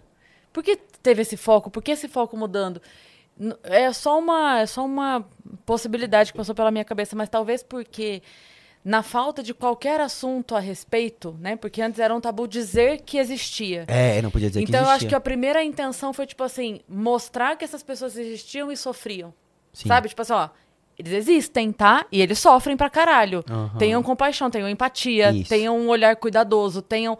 E aí chegou um momento que de tanto esse olhar cuidadoso, de tanto mostrar que sofre, as próprias pessoas falam assim, ô, ô, querido, beleza, eu sofro, mas eu também vivo, né? É. Eu também danço, eu também canto, eu também trabalho, eu também caso, eu também... Vamos mostrar que tem uma do, viva, a uma chegada vida. do tratamento também eh, do antirretroviral, né, do, do HIV também conseguiu com que a, a- o, o, tema, né, fizesse essa transição também, Sim. né, porque as pessoas começaram a viver normalmente, Sim, né, se tratando e tal como uma doença crônica. Então acho que o, a mudança de foco também, o tratamento, a- o avanço da ciência também permitiu isso. sim. Com certeza. E Com também certeza. essa, Porque essa senão ia vontade ser de... tragédia pra sempre. de se ver numa situação, assim, estampado na arte, seja música ou novela, ou que seja uma coisa que a gente falou aqui outro dia, como faz falta é, mostrar a diversidade, mas não como um problema ou não como uma luta para se enfrentar. Como Porque toda vez normal. que aparece um, um LGBTQIA+, no, na novela, é, sempre- é uma luta, porque é uma luta, É. é, a família Para que não toda a aceita, história, né? o trabalho que não Aham. aceita, tipo assim, por que, que ele só não pode estar lá? É. Por que, que ele não pode estar numa família legal e num trabalho legal e, Uhum. e, tipo assim, ser só mais uma personagem? É. Só isso. Sim. Porque, porque ele só coexiste no sistema. É, ali. e o, o interesse romântico dele não ser uma, uma luta. Ser só uma pessoa, um interesse romântico normal. Não, e Sim. tipo assim, pode até levar um fora. Pode Sim, ter um pro- claro. ele, ele pode ter um problema Aham. na vida emocional. Um mas que conflito não- ali pra é, deixar o personagem porque mais legal. gosta, Sim. Porque tem a vilã tentou separar. Aham. Pode ter o conflito, mas por que, que esse conflito precisa ser sempre o social? É.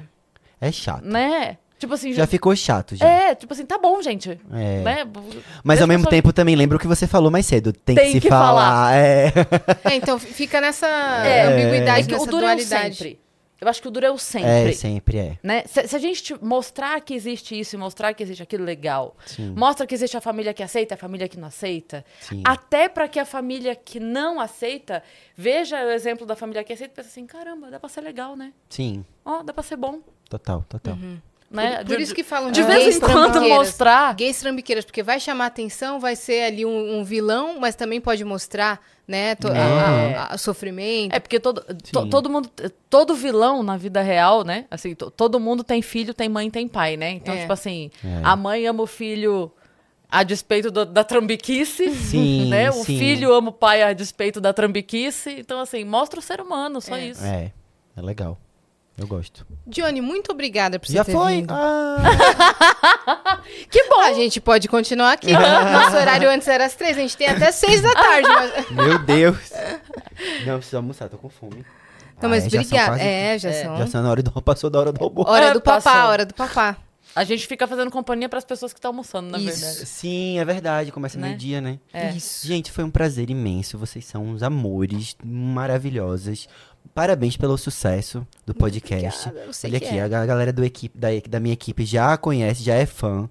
Entendeu? Muito obrigado por me receber. Primeiro do ano. Vamos trabalhar, mas também com parcimônia. Com consciência, Com né? De si consciência, mesmo. De si mesmo, É. se cuidar também. É, é. importante a gente se cuidar, se olhar Com com, carinho. Pra poder continuar olhando pro outro com carinho É. também. Porque se a gente não se olha com carinho, a gente começa a ficar ruim pro Pois, outro. porque o É. que, que acontece, né? A gente vai deixando os exames pro final do ano, vai E aí tudo leva um se susto. acumulando, aí Isso. leva um susto. Fala, ó, você tá com é. esse problema Não aqui, querido. É. Evite o susto. Existe o susto, marque exames recorrentes. Recorrentes, A, é a hipocondria. máscara é é primeiro em você, depois no outro. Depois- Isso não é só pro avião, não. Exatamente, a máscara primeiro em você, depois Tá. no outro. Se não- porque se você botar primeiro no outro, você não consegue se salvar. É. Você vai perder o oxigênio antes de, né? E é isso, vamos lá, vamos ver o que é que 2024 aguarda, essa turnê dos 20 anos. Vai ter, tem alguns singles aí também na, algum, na, na agulha, alguns remixes também de algumas músicas. A gente tava falando aqui dos remixes, né? De fazer Uhum. remix de música. Tem alguns remixes. Tem algumas músicas novas aí, mas eu não sei se o álbum, o álbum novo sai, desse, sai esse ano. Mas vamos vai ver. ter show pra Pra do- caramba. Se alguém que tiver dinheiro, alguém que estiver assistindo aí, tiver dinheiro, quiser investir, é um bom investimento, viu? Porque dá muito lucro depois. É. Mas agora tem que ter o dinheiro pra investir. E É pra isso. Esse esse, é o problema. ano, espere o EP com 14 versões de Flutua da bossa nova ao heavy metal. Aguarde. Vários feats. amo, eu amo. Versão funk. Funk, Nossa, bolero.